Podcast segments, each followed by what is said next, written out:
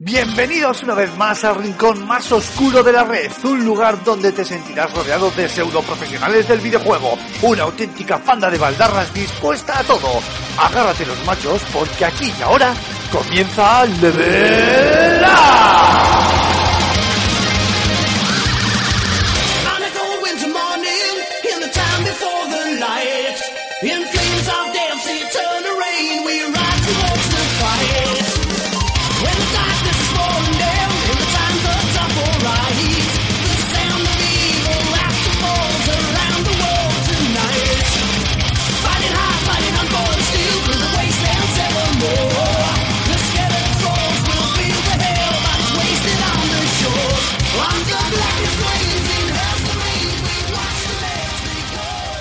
Buenas a todos, queridos espartanos, bienvenidos a un nuevo programa de Level Up.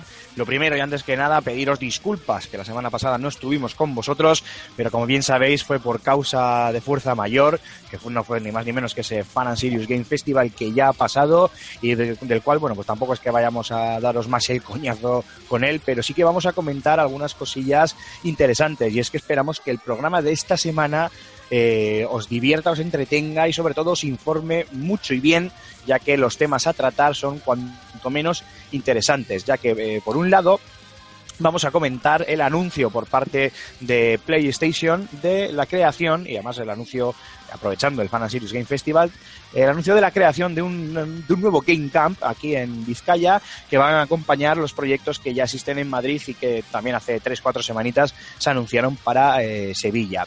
También en una segunda parte, hablaremos algo y tendido de este PlayStation Game Cup, pero bueno, luego te- también en una segunda parte del programa vamos a hablar de uno de los títulos que pudimos ver en, en este- en la fanzone de este Fan and Serious Game Festival, que es ni más ni menos que Man Taker de, de Relevo Video Games, y también comentaremos otros títulos que hemos podido probar de primera mano en esa fanzone que antes eh, comentábamos.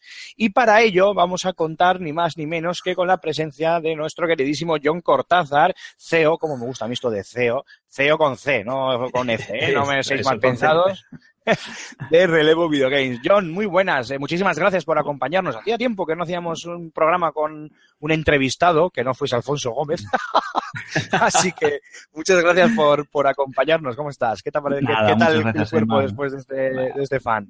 Muy bien, muy bien, joder. Gracias, Aymar. Y, y bueno, primero agradecerte, sí, porque, joder, estuvimos ahí pegando un poco una charlita ahí juntos y, mira, al final salió pues que me acercara por aquí a hablar con vosotros y yo encantadísimo. Nunca había estado además en, vu- en vuestro podcast, un podcast que, que me encanta y mira, pues así aprovechamos, contamos cosas, novedades y, y con respecto al fan and serious, pues cansadísimo, porque al final hemos metido mucha leña, hemos estado con con charlas, novedades, pues como has contado, además hemos estrenado cositas de Mindtaker y bueno, la verdad es que estoy muy contento.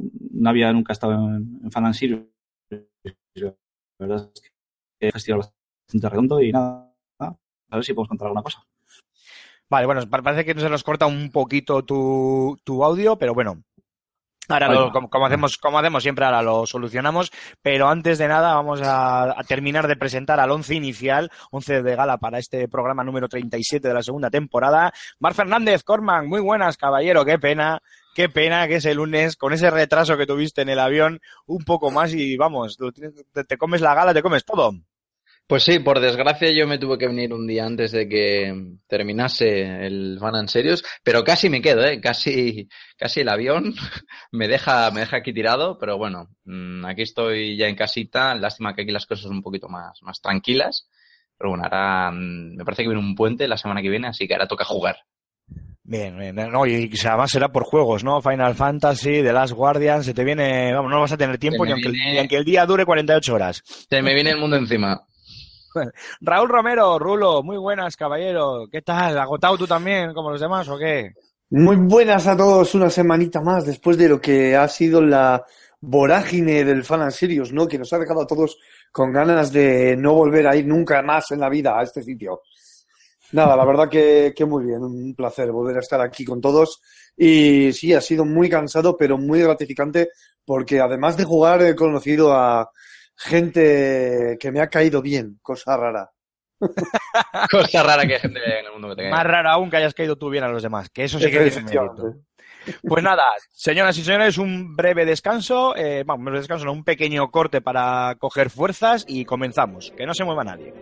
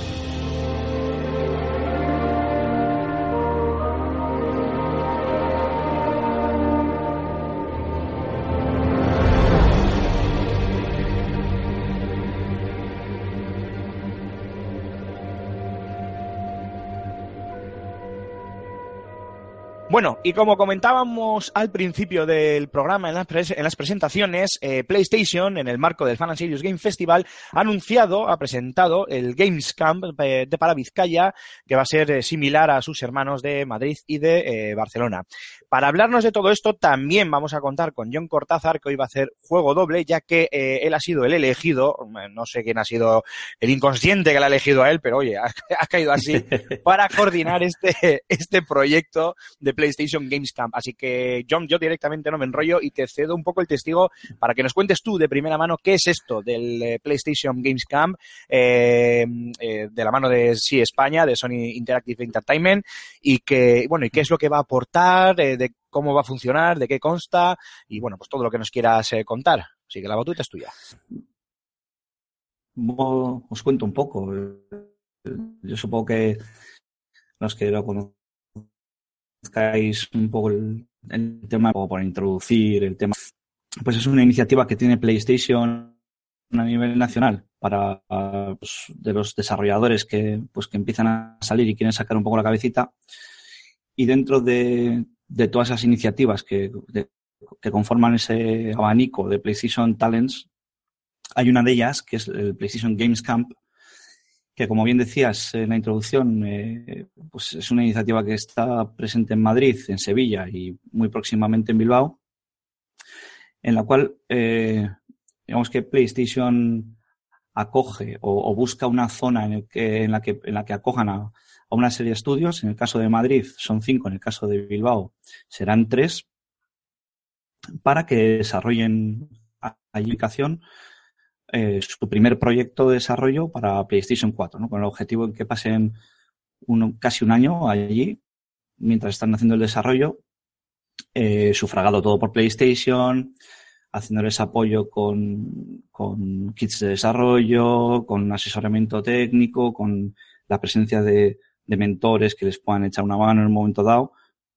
con el objetivo de que una vez terminado ese periodo, pues salgan de allí con su flamante proyecto de PlayStation 4 publicado. que la verdad es que publicar un, proyecto para consolas no es, no es ninguna tontería con, todos los filtros de calidad que hay que pasar, etcétera para luego más adelante pues ya crecer como estudio, ¿no? En otra vía, pero por lo menos eh, hacer ese, ese apoyo inicial, esa primera ayudita para que, para que en un momento dado pues, pues luego ese estudio pueda crecer más adelante, ¿no? Eso es básicamente eh, pues lo que es un, un Games Camp.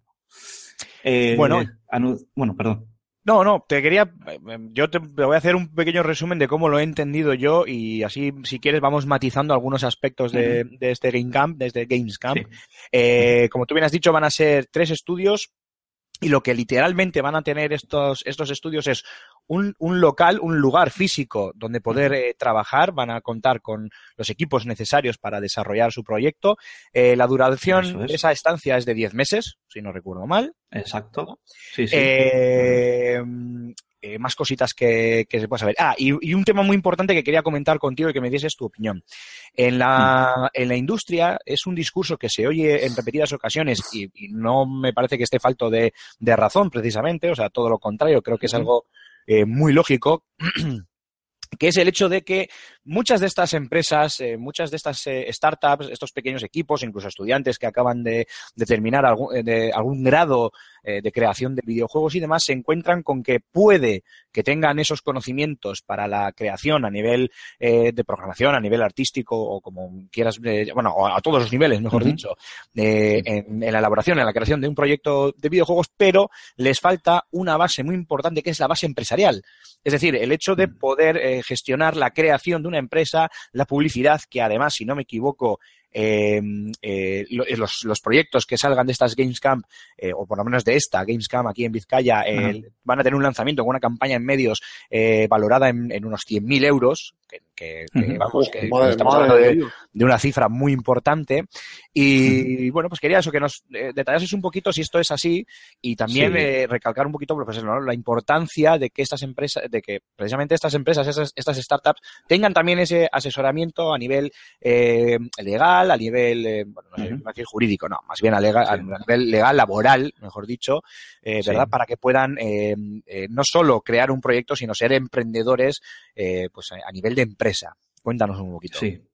Pues aquí has tocado dos temas que muy, muy interesantes y muy importantes. Y estoy de acuerdo contigo. Uno de ellos es el de el de tema de empresa y otro es el tema de, de la promoción, la visibilidad y el marketing. ¿no? Bueno, el tema de marketing yo creo que está claro, pues eh, muchos eh, estudios o muchos juegos que, que pues no, pues no están faltos de calidad, pues hay veces que por visibilidad del producto se quedan en, pues eso, en, productos desconocidos, lo cual da demasiada pena, ¿no? Pero es así, a día de hoy en- es una industria muy masificada y se necesita un poco apoyo, ¿no? Y en este caso, pues, desde, pues no solo los medios de, de PlayStation, propios de PlayStation, sino, sino en apoyo en presencia en eventos, etcétera y tal, pues eh, el hecho de los, los estudios que están en Gamescamp, la promoción que van a tener, pues sí que es muy importante por, por, por cómo te posicionan. ¿no? Nosotros, en este caso, en relevo lo, lo disfrutamos porque, bueno, incluso hemos estado, no en un Gamescamp, ¿no? Pero sí como PlayStation Alianzas, que es otra parte de Talents,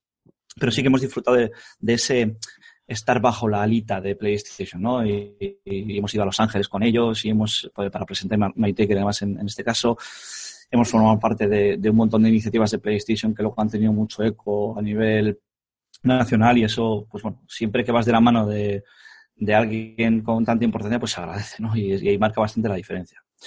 Yo te por un tengo lado. que hacer... Ah, bueno, no, sí, perdona. Lo- lo- lo- bueno, es que, Sí. eh, que te quería hacer una, una pregunta a colación de lo que acabas de decir, pero prefiero que termines con la otra cuestión y luego te hago la pregunta. Vale, no, un poco no, lo que comentabas del tema de empresa, y es algo que es cierto, y que hay veces que incluso en, incluso en los eventos o incluso en la formación, o, siempre hay charlas o siempre hay mucha temática o a nivel técnica, digamos, lo que has hablado tú un poco de programación o lo que fuera, o a nivel artístico, creativo, digamos, pero que a veces se deja de lado el tema empresarial. Y es muy importante al final eh, ese punto cara a ser un estudio o a querer ser un estudio que quiere vivir de ello. Luego también hay estudios que, bueno, pues que, que tienen un punto de vista más artístico, que, que igual quieren de- desarrollar su arte y, y que igual no están centrados tanto en producto, ¿no? Pero si eres una empresa de videojuegos o quieres ser una empresa de videojuegos que quiere salir adelante y quiere vivir de ello, pues lógicamente tienes que, que enfrentarte a la creación de una empresa y todo lo que ello conlleva, ¿no?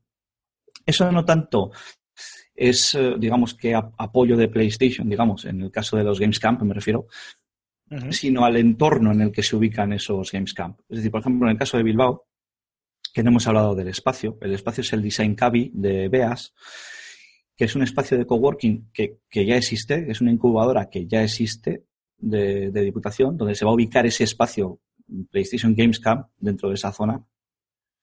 Y claro, es decir, que, que no lo han ubicado, yo que sé, en un espacio vacío o en una nave industrial, sino que está en, una, en, un, lugar que, que estábamos súper bien a nivel de, de, gente que está allí, técnicos de, de, de las instituciones, etcétera, que ahí es donde te aportan ese valor añadido de cómo crear tu empresa, cómo acceder a ayudas, porque la gente de Beas va a trabajar con la gente de, Game- de- del Paris Games Camp, ¿no?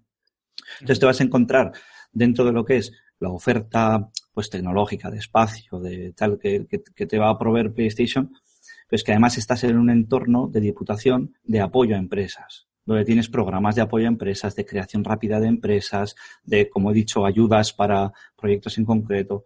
Es decir, que se van a poder aprovechar esos estudios, tanto de las ventajas de PlayStation Games Camp como de estar en ese, en ese entorno de, de BEAS, que es donde las industrias creativas tienen que estar para, para saber qué pasos tienen que seguir un poco a lo que tú te refieres, ¿no? Ya más a tema em- empresa. Eso es importante, yo creo, ¿no? Que puedas contar con alguien que tenga ya la experiencia previa de, de haber pasado por esas situaciones y vayas un poco de la mano haciendo como, ¿no? Como un poco de, de- maestro, ¿no? Un poco orientando a esta gente que, que tiene el lado romántico de, de, esta, de este mundillo pues eh, muy, muy a flor de piel, pero que la parte fría y empresarial pues no la tiene tan, ¿no? Sí, no, y, y eso es, es- y es importante porque al final hay veces que, que tienes un buen producto y que, y que podrías tirar adelante y, y sacar adelante eh, empleos y riqueza, porque al final eso es lo que es el tejido, eso es lo que es la industria, ¿no? Eh, porque al final la industria pues no se puede tampoco sostener en, en estudios que están dos amigos en casa haciendo un juego artístico, ¿no? Sino Claro, que tiene claro. que ser, por eso es industria, ¿no? Que no, no, que no digo que no deba existir, y además, de hecho, me encantan los juegos muy independientes, con ese corte más narrativo, artístico o con menos pre- pretensiones de producto, ¿no? Yo creo que tiene que haber de todo. Pero si te quieres dedicar a ello y quieres vivir como empresa, pues tienes que ser empresa y tienes que pensar como una empresa, tienes que pensar en cómo vendes tu producto, tienes que vender, tienes que pensar en, lo que necesita el usuario final, a qué target vas, tienes que medir, pues absolutamente todo, ¿no? El modelo de negocio de tu juego, etcétera. Entonces, pues sí que sí que está bien tener esa visión, ¿no? Por un lado, eh, la gente de PlayStation, por otro lado, la gente de Beas. Y, y luego mi labor ahí un poco de coordinador, pues que he pasado, igual, me hubiese gustado que hubiese un camp, porque nosotros nos hemos llevado muchas hostias aprend- aprendiendo, ¿no? Pero sí que, ¿Quién Pero lo hubiera sí pillado, que- no?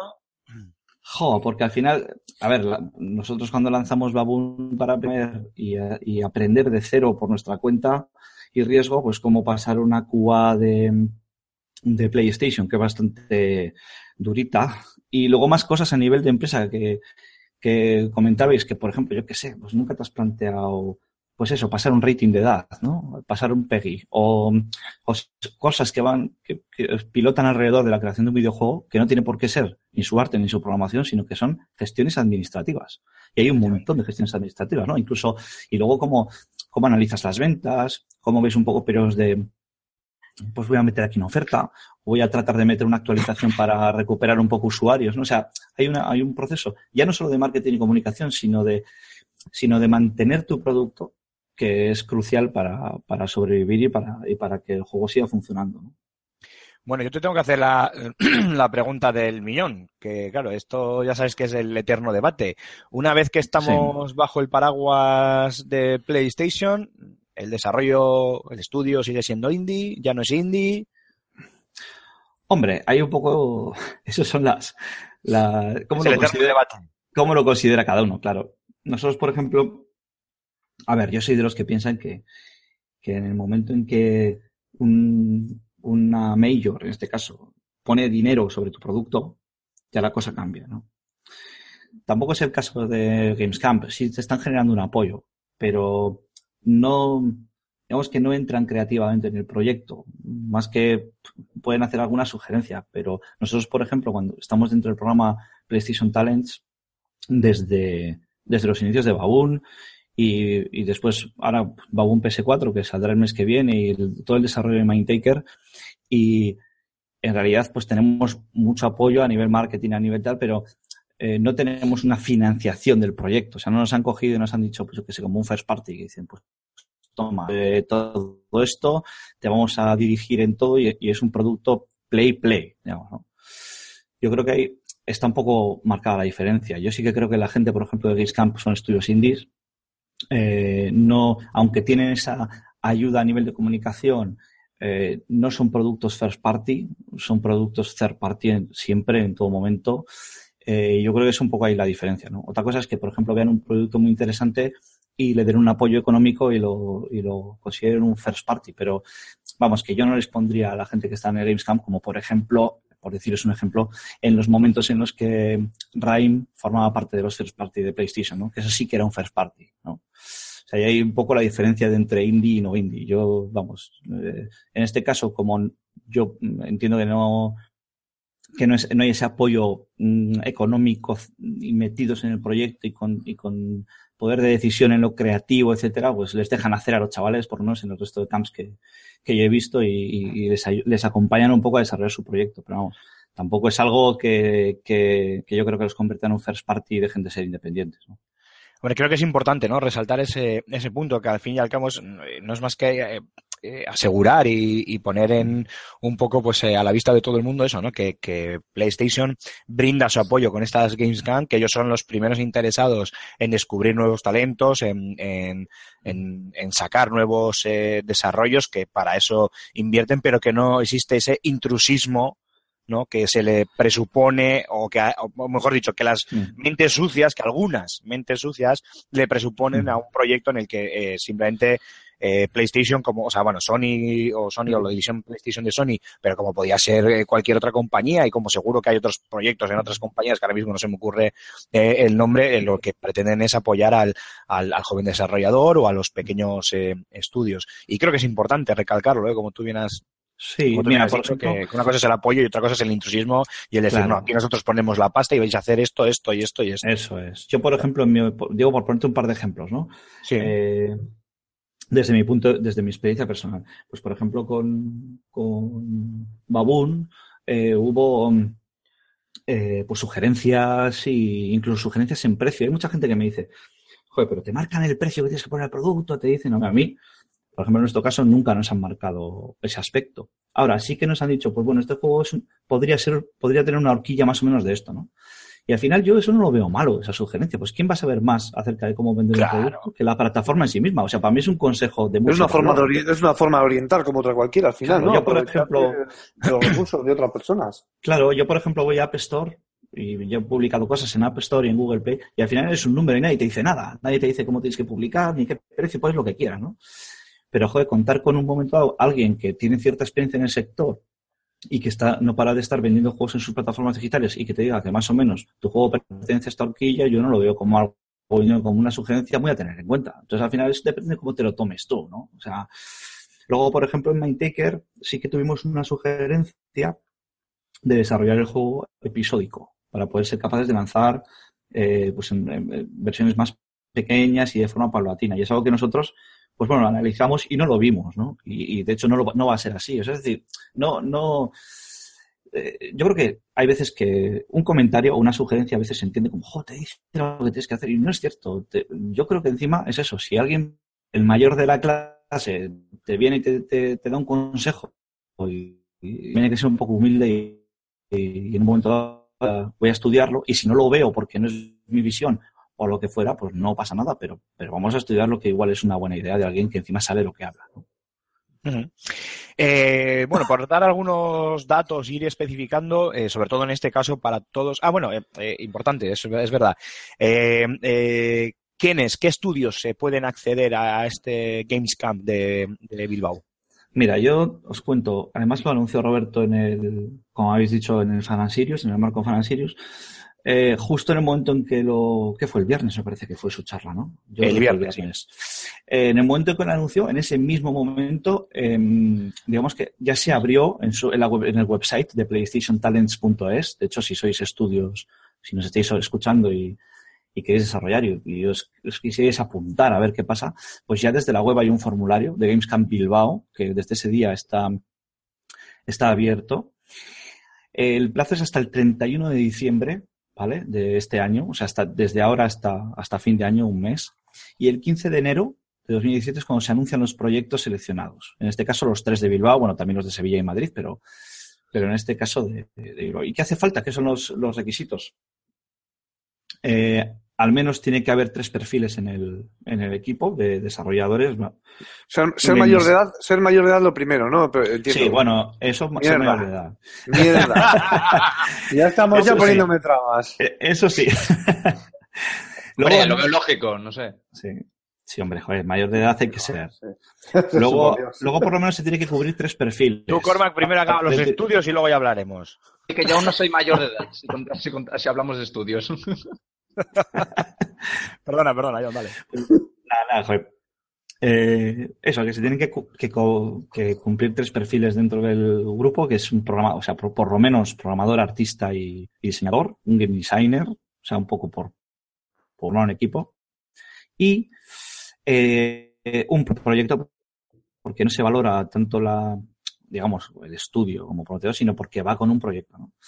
Entonces, para presentar un proyecto, lo único que, bueno, lo único, que ya es bastante, es un, un PDF con un documento, con un GDD, o bueno, en este caso no tanto GDD como un, un documento de concepto, es decir, un poco de qué va el juego, la idea del juego, eh, pues con pues, eh, arte conceptual, o pues un poco esa, esa semilla de lo que va a ser el juego, ¿no? Eh, luego un pequeño vídeo, que ya puede ser de gameplay del, producto jugable o pues una simulación de más o menos lo que se va a poder desarrollar, etcétera. O sea, ese vídeo, ese documento.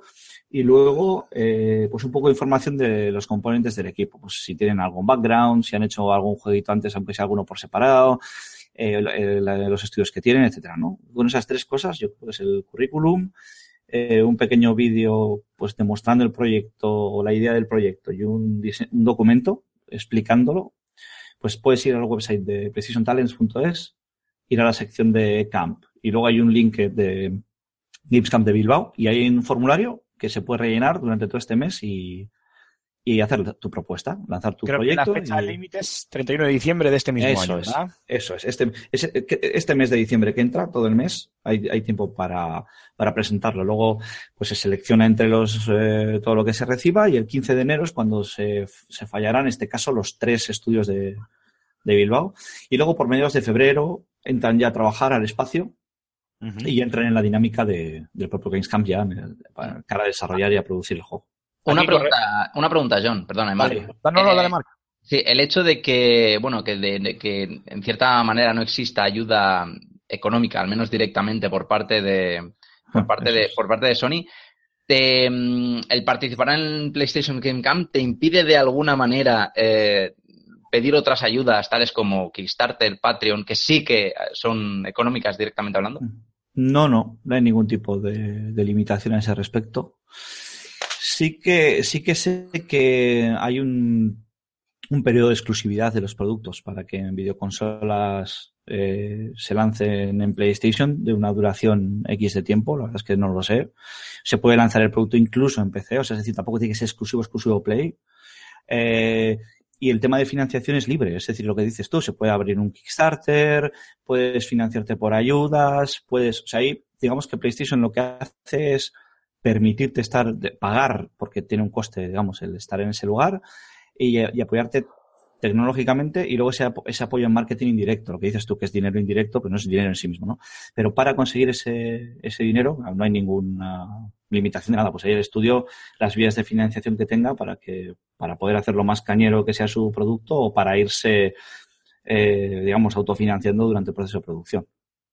Claro, es que es una cosa que creo que, al- que- que es necesaria. O sea, conozco eh, varios casos de estudios totalmente independientes aquí en, en Andalucía que mm, básicamente mm, estas ayudas las tienen demasiado, lajo- demasiado lejos o en otras ciudades en las que, pues, por motivos económicos son les, les resultan inaccesibles. Y a lo mejor es gente que tiene que tiene pequeños estudios que sí que ya ha realizado juegos, que se dedican a ello 24/7, pero que mm, sin una, a lo mejor, una ayuda en cuanto a visibilidad y marketing y nombre, pues resulta bastante difícil avanzar en una industria que está muy masificada, Sí. como tú has dicho. Sí, sí, no, así es. Pero bueno, Importante. sí que es cierto. sí, ah, no, no, no, no, dale, dale, John. No, sí que, pero que aún así, digamos que esta propuesta de Gamescamp no es para estudios ya consolidados. O sea, en plan, pues eso, que ya están full time trabajando, que ya han lanzado algún proyecto, que aunque no hayan tenido mucha visibilidad, es, pues digamos que este Gamescamp no es para ellos, no es para ese te- tipo de... Igual sí que hay otras estrategias de PlayStation, como por ejemplo las que estamos en desde nuestro estudio, desde Relevo, que son PlayStation Alianzas, que son otro tipo de acuerdos ajenos a lo que es un Games Camp, digamos, en lo que es ese tipo de estudios, ya que igual llevan un poco más de, tiempo y han publicado alguna cosa, pues pueden hablar con PlayStation y, y de alguna forma tener algún acuerdo estratégico, pues también a nivel de marketing que tenemos nosotros desde Relevo, ¿no? Que, que no podemos optar o no somos un, un estudio ya para Gamescamp, que es una cosa pues más de, de un pequeño equipo que quiere empezar de cero y quiere lanzar su primer proyecto, ¿no? Pero como digo, ahí tendrían que, que tratar de, de, en este caso, si quieren eh, el apoyo de PlayStation, de, de, formar parte de otro tipo de iniciativas de PlayStation Talents que las hay, ¿no? Pero que, que Gamescamp está más enfocado para esos estudios que quieren empezar. O bueno, esto que creo que lo, lo, lo, lo he leído por, por, aquí, corrígeme si me equivoco, que también estaba abierto a mmm, pequeños estudios, así como empresas que hayan facturado menos de 100.000 euros en el último año. O sea, yo creo que entraría sí. ¿no? en este, sí, sí. En este rango. En, entrarían así, eso es. Eh, pero vamos, que, que, son empresas que, pues, la verdad es que facturar 100.000 euros es poquito. O sea que, bueno, digamos que son empresas muy, empresas menores. Tú ponte que un, una empresa de, de, yo qué sé, de cuatro, de tres empleados, pues si no factura 100.000 euros no les da ni para nada a los hmm. propios empleados. Eso es poco. Y ya mucho menos ya si sumas el local, internet, a lo que son los gastos de una empresa, gastos fijos, ¿no? Entonces estamos hablando de algo que es también muy, muy, muy primigenio. Eh, pregunta también del millón. Eh, ¿Quién decide? ¿Quién, eh, de, de, quién es la decisión final a la hora de elegir los tres proyectos que se quedan en la Gamescom? Lo digo más que nada para saber a quién tienen que mandar los maletines. Ya sí, los jamones y eso. eso, es, eso, es, eso es. no, pues mira, justo estuve hablando con Roberto durante Fan and Sirius eh, con respecto a esto y me, me invitó a, a pues, formar parte de, de, echar un ojillo a esos juegos, ¿no? Lo que pasa es que yo en ese aspecto yo no voy a tener voto, yo podré tener voz, digamos, y en un momento dado poder sugerir, ¿no? Pero sí que es cierto que lo seleccionan desde Madrid, se cogen, pues bueno, toda la gente de, de desarrollo local de allí, de marketing, eh, coge los proyectos y les echa un ojo y en base a eso elige a los tres que ve con más posibilidades de ser producto y de ser vendible y de, y de poder ser llevado a buen término, ¿no? En base a lo que os comentaba, ese documento, ese vídeo, etcétera, el equipo y tal, ¿no? Sí que es cierto que yo los voy a poder ver y poder dar mi opinión, pero vamos, que al final eso es, es algo que deciden desde PlayStation, desde PlayStation Iberia, de hecho, y que, bueno, pues eh, que será toda una sorpresa. Así que, bueno, de todas formas, si me queréis mandar maletines también vale, ¿eh? pero... Claro, si Ahora, que ver, a ver, te han dejado votando ya al pie, tenías que haber empezado por ahí, que no, eso no. es tuya, que tal, No, sé. Maletines te mandamos ahora, llenos de qué, eso ya es otra cosa. Puede ser, no sé, jamón en lata o yo qué sé. No, no, no, no, no jodáis, no. Y encima, ¿qué es eso? Que no, que yo no voy a formar parte ni siquiera de ese comité de selección. O sea, sí voy a ech- echarles un ojo, pero no, es una decisión que toman desde PlayStation en Madrid. Los mismos, lo mismo van a hacer en Sevilla, lo mismo hacen en Madrid. Y bueno, pues, eh, ¿Se puede apuntar cualquier estudio o estudios afincados en el País Vasco? Pues en este caso son estudios más pensados en zona norte, eh, pero que es un, pues por donde se está, porque bueno, sería un, un poco absurdo que se presentasen equipos de Madrid o de Sevilla cuando ya hay, o de esas zonas cuando ya hay camps por allí, ¿no? Por Pero, eso, por ejemplo, un estudio santanderino, sí, sí, sí, podría. Ah, Lo que pasa es que, lo que pasa es que después, para formar parte de, de esta propuesta de, de Games Camp en BEAS, lógicamente, eh, cuando tengan que pensar en establecerse como empresa durante el proceso, pues tendrá que ser en Vizcaya. Entonces, es decir, si, si van a, si se apuntan y van a estar aquí durante, eh, ponte, los 10 meses viviendo en Bilbao, porque claro, tendrían que venirse aquí, no van a hacer el camp en Santander, pues eh, te- tendrían que establecerse en Vizcaya. Es decir, está abierto a cualquier estudio de zona norte donde la gente Bueno, sabes, metal, ya- pero claro, al final el objetivo es estar 10 meses en Vizcaya, en Bilbao concretamente. Con lo cual, si gana uno de Galicia, pues tendrá que estar en Beaz y hacer todo el proceso de, de aquí. Digo porque igual alguno se viene con el saco de dormir y vive allí mismo en el local. No, no eso- dejar. Eso o, o hay que tener cuidado porque Castro ya lo tenemos ya lo tenemos conquistado. Como si llegamos un Oye, poco- la, verdad- la verdadera pregunta aquí que me viene a mí a la cabeza ahora mismo es, eh, ¿organizáis gincanas? ¿Repartís premios? Eh, ¿Jugáis al juego del pañuelito? ¿Al de la botella, tal vez? ¿Con la gente que está allí? no, no, no. No, no. Eh, ¿Cerveza gratis? Tampoco. No, no me lo estás vendiendo, tronco, no. aquí- tío, ahí es todo trabajar, sufrimiento, Joder, dolor, eh, lágrimas. No, no, no, no, Cormac, eso no es para ti, para mí, tío. Claro, a ver, No, os no, pensáis, no, no. claro, vosotros os pensáis que es, que es una comunidad de gente jugando, o sea, creando videojuegos y que están ahí todos tirando pelotitas de papel a las Joder, canastas y no no, es así, no es así, tío. No, Yo siempre no, he os, pensado. os voy a pero- romper todos los mitos. Hacer videojuegos es difícil y es duro. No, Raúl, los No. Simpsons a veces no tienen No me razón. jodas, tío. Y yo que pensaba que los desarrolladores de videojuegos jugaban en, en una recreativa en horas de trabajo y tenían una pista de patinaje dentro y muchos pubs. Pero eso, Son los de no Google. jodas. Son los de Google. Pero eso, sido- eso es todo culpa de, ahora que no me oye, eso es todo culpa de Arturo Monedero, que nos ha dado una mala imagen. Es verdad, es un sinvergüenza, es verdad. Que no está aquí para No. defenderse, lo voy a decir. Mira, yo te digo, yo tengo en el estudio, en relevo, tenemos en el estudio una máquina recreativa y ¿Ves? llevará apagada, como, como tres meses lleva apagada. O sea, no te digo más. Ya será un poco Ahora, menos. Y en las pero en las fotos de la web queda de puta madre, también te lo digo, ¿eh? Pero lleva, lleva pagada porque no tenéis ni para pagar la luz. Y solo la encendéis Eso, eso es porque tienen ahí un emulador de antes. Ahí. No, no, no es, que no es emulador, que va todo por placas llama, ¿eh? Nada, ¡Oh, no- Dios! Hombre, No, no, aquí estás hablando de relevo, no, no. no Eso es calidad, eso es calidad, eh, que conste. Por favor, por favor. Sí, sí. Bueno, pues eh, John, por, por ir quitando un poco el tema este de la Games Camp, bueno, no sé, Raúl o Cormac, si tenéis alguna otra pregunta antes de ir cerrando el tema. Básicamente ya le he hecho todas las que tenía que hacerle, además que, que se, ha, se ha explicado estupendísimamente. Sí, sí, o sea sí. que- A mí se me han ido Pues- ocurriendo preguntas y las ha ido respondiendo. Así Eh, que... y, y si no las ha dicho Aymar, o sea, Pues nada, cógete tus, no sé, tus 30, 40 segundos, lo que necesites, y vende, vende a, a los estudios, a los, a los pequeños desarrolladores que nos estén escuchando y que puedan acceder a este Gamescom Vizcaya, este Gamescom Bilbao, eh, por qué deberían apuntarse y, no sé, atráelos. Exacto. ¿Qué le dirías, ¿Qué le dirías a aquel indie que quiere vivir de, de los videojuegos y no sabe ni por dónde empezar? huye, le dirías, huye. Cambia de profesión. Cambia- No, a ver, eh, está claro que siempre puedes desarrollar eh, tu juego por tu cuenta y tiras millas y hay mil formas de publicar. Y yo tampoco voy a poner eh, la- el incidir y poner el punto de exclamación más en un sitio que en otro. Pero sí es cierto que, que es una buena oportunidad, es una oportunidad que, que te brinda estar un poco, digamos, de la mano de un grande, o sea, de estar también, entre comillas, en los papeles, porque te sacan en sus medios, eh, te promocionan mucho en eventos, te están dando un apoyo, te están proveyendo de certificaciones y de kits de desarrollo que son complicados de conseguir cuando eres un pequeño estudio y que, en definitiva, no es encima una incubación, entre comillas, mierder, es decir, estás X meses y te vas a tu casa. No, aquí hay un objetivo principal que es que salgas con un ju- videojuego de PlayStation 4 publicado bajo el brazo, ¿no?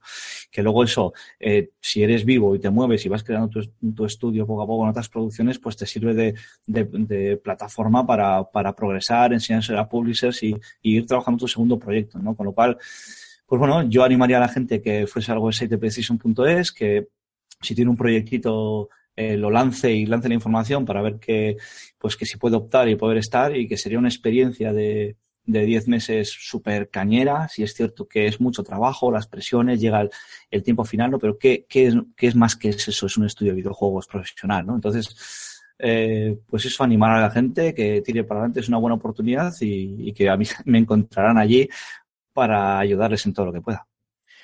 Pues John, a ver si en febrero volvemos a contactar y ya nos cuentas un poquito a ver qué, qué estudios eh, han accedido al final a esta Games Camp y qué proyectos están ahí y se ponen en marcha por primera vez Pues- en- en- aquí en Bilbao.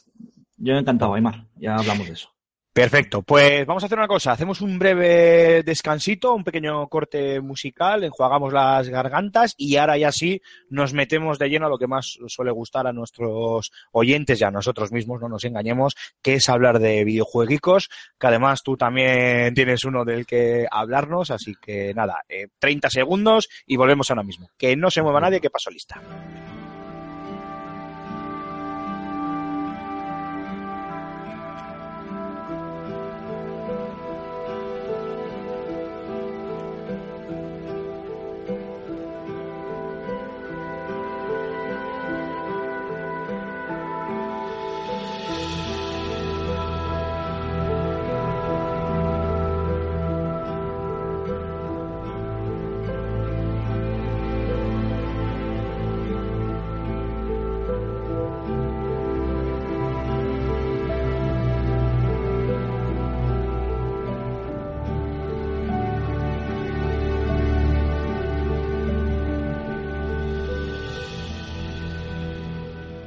Bueno, John, pues este pasado Fan and Sirius, en esa fanzone donde metiste más horas que, que las, que, las, que, Y las que se pueden contar, pudimos eh, probar una pequeña demo, una pequeña versión de eh, Mindtaker, del, bueno, un prototipo, por decirlo de alguna manera, ¿no? De Mindtaker, eh, para PlayStation VR, o sea, para la, la realidad virtual. Habéis dado el, el salto, el desarrollo. Está siendo tanto para juego normal, sin realidad virtual de por medio, y ahora también con dos, eh, que se note que sois de Bilbao, os habéis decidido por, por las VR. Antes de hablar de, de realidad virtual, eh, cuéntanos un poquito de qué trata este Mindtaker y por qué, por qué de este proyecto, por qué os embarcasteis cierto- en esta aventura. Que, por cierto, Aymar, creo que, es- corrígeme si me equivoco, John, creo que es la primera vez que se ve en público eh, Mindtaker jugable. Sí, sí, sí. Eh, justo le iba a comentar, mira. porque es, Es cierto. Como verás, Cormac es nuestro hombre de enciclopedia. Sí, sí. Hombre de los datos. Sí, sí, no, Mark tiene, tiene razón porque, porque es cierto que, que sí habíamos presentado Mindtaker ya, o sea, a ver si unas imágenes, el teaser eh, lo presentamos en Los Ángeles, en el E3, en un evento privado con PlayStation, eh, y unos vídeos de in-game en la Barcelona Games World, también un poco ya con gráficos más evolucionados y así, pero la primera vez que, que no hemos puesto a disposición del público ha sido aquí en este Fan and Sirius, y la verdad es que muy contento porque bueno, es un poco bilbainada, ¿no? Pues ya que lo hacemos por primera vez, que sea en Bilbao, ¿no? Cuando la gente pueda jugar por primera vez. Y, y sí, pues eh, lo que comentabas, Aymar. Se eh, suele decir que en ningún sitio mejor que en casa. Sí, sí. Hombre, nosotros tampoco somos muy profetas en nuestra tierra, pero sí que es cierto que, que nos ha gustado mucho y que, pues con la posibilidad que hemos tenido de presentarlo, el hecho de que la gente de aquí, de nuestro entorno, pues lo pueda probar, incluso estudios de desarrollo de aquí, que pues que nos den su, feedback al, juego y a, y a las sensaciones y todo, pues que ahora un poco os comentaré lo que era esa experiencia, que no era tampoco un juego co- completo, pues como decía Aymar, es una, experiencia. Eh, pues que nos ha gustado mucho. Y aunque, bueno, en Fan al final te encuentras con medios a nivel eh, nacional y con, gente de todas partes de, de la geografía, digamos, nacional, eh, sí estaba también la gente de aquí, ¿no? Y bueno, pues nos, nos ha gustado mucho, ha sido como muy, como muy importante y, y muy contentos además con el feedback de la gente, ¿no? Y con respecto al juego... Eso, el juego, cuéntanos, porque eh, Sí, sí. si algo, si Sí, algo claro. tenemos, si algo creo que tenemos la obligación de hacer los, y me vais a permitir este pequeño impasse, pero si algo creo que tenemos que hacer los, los medios de, de, de- de comunicación, bueno, los medios de comunicación, las, las páginas web, los, los medios informativos sobre videojuegos, es eh, dar bola a, los, a los desarrollos eh, nacionales. Como muy bien decía eh, Antonio Santo en un artículo que lo leí el otro día, pero no recuerdo ahora mismo la página, si no a todo el mundo os lo recomendaría porque además mm, trataba también sobre el tema que hablábamos antes, ¿no? De a nivel empresarial, como mucho alumno que sale después de hacer estos grados está más perdido que, que un pulpo en un garaje.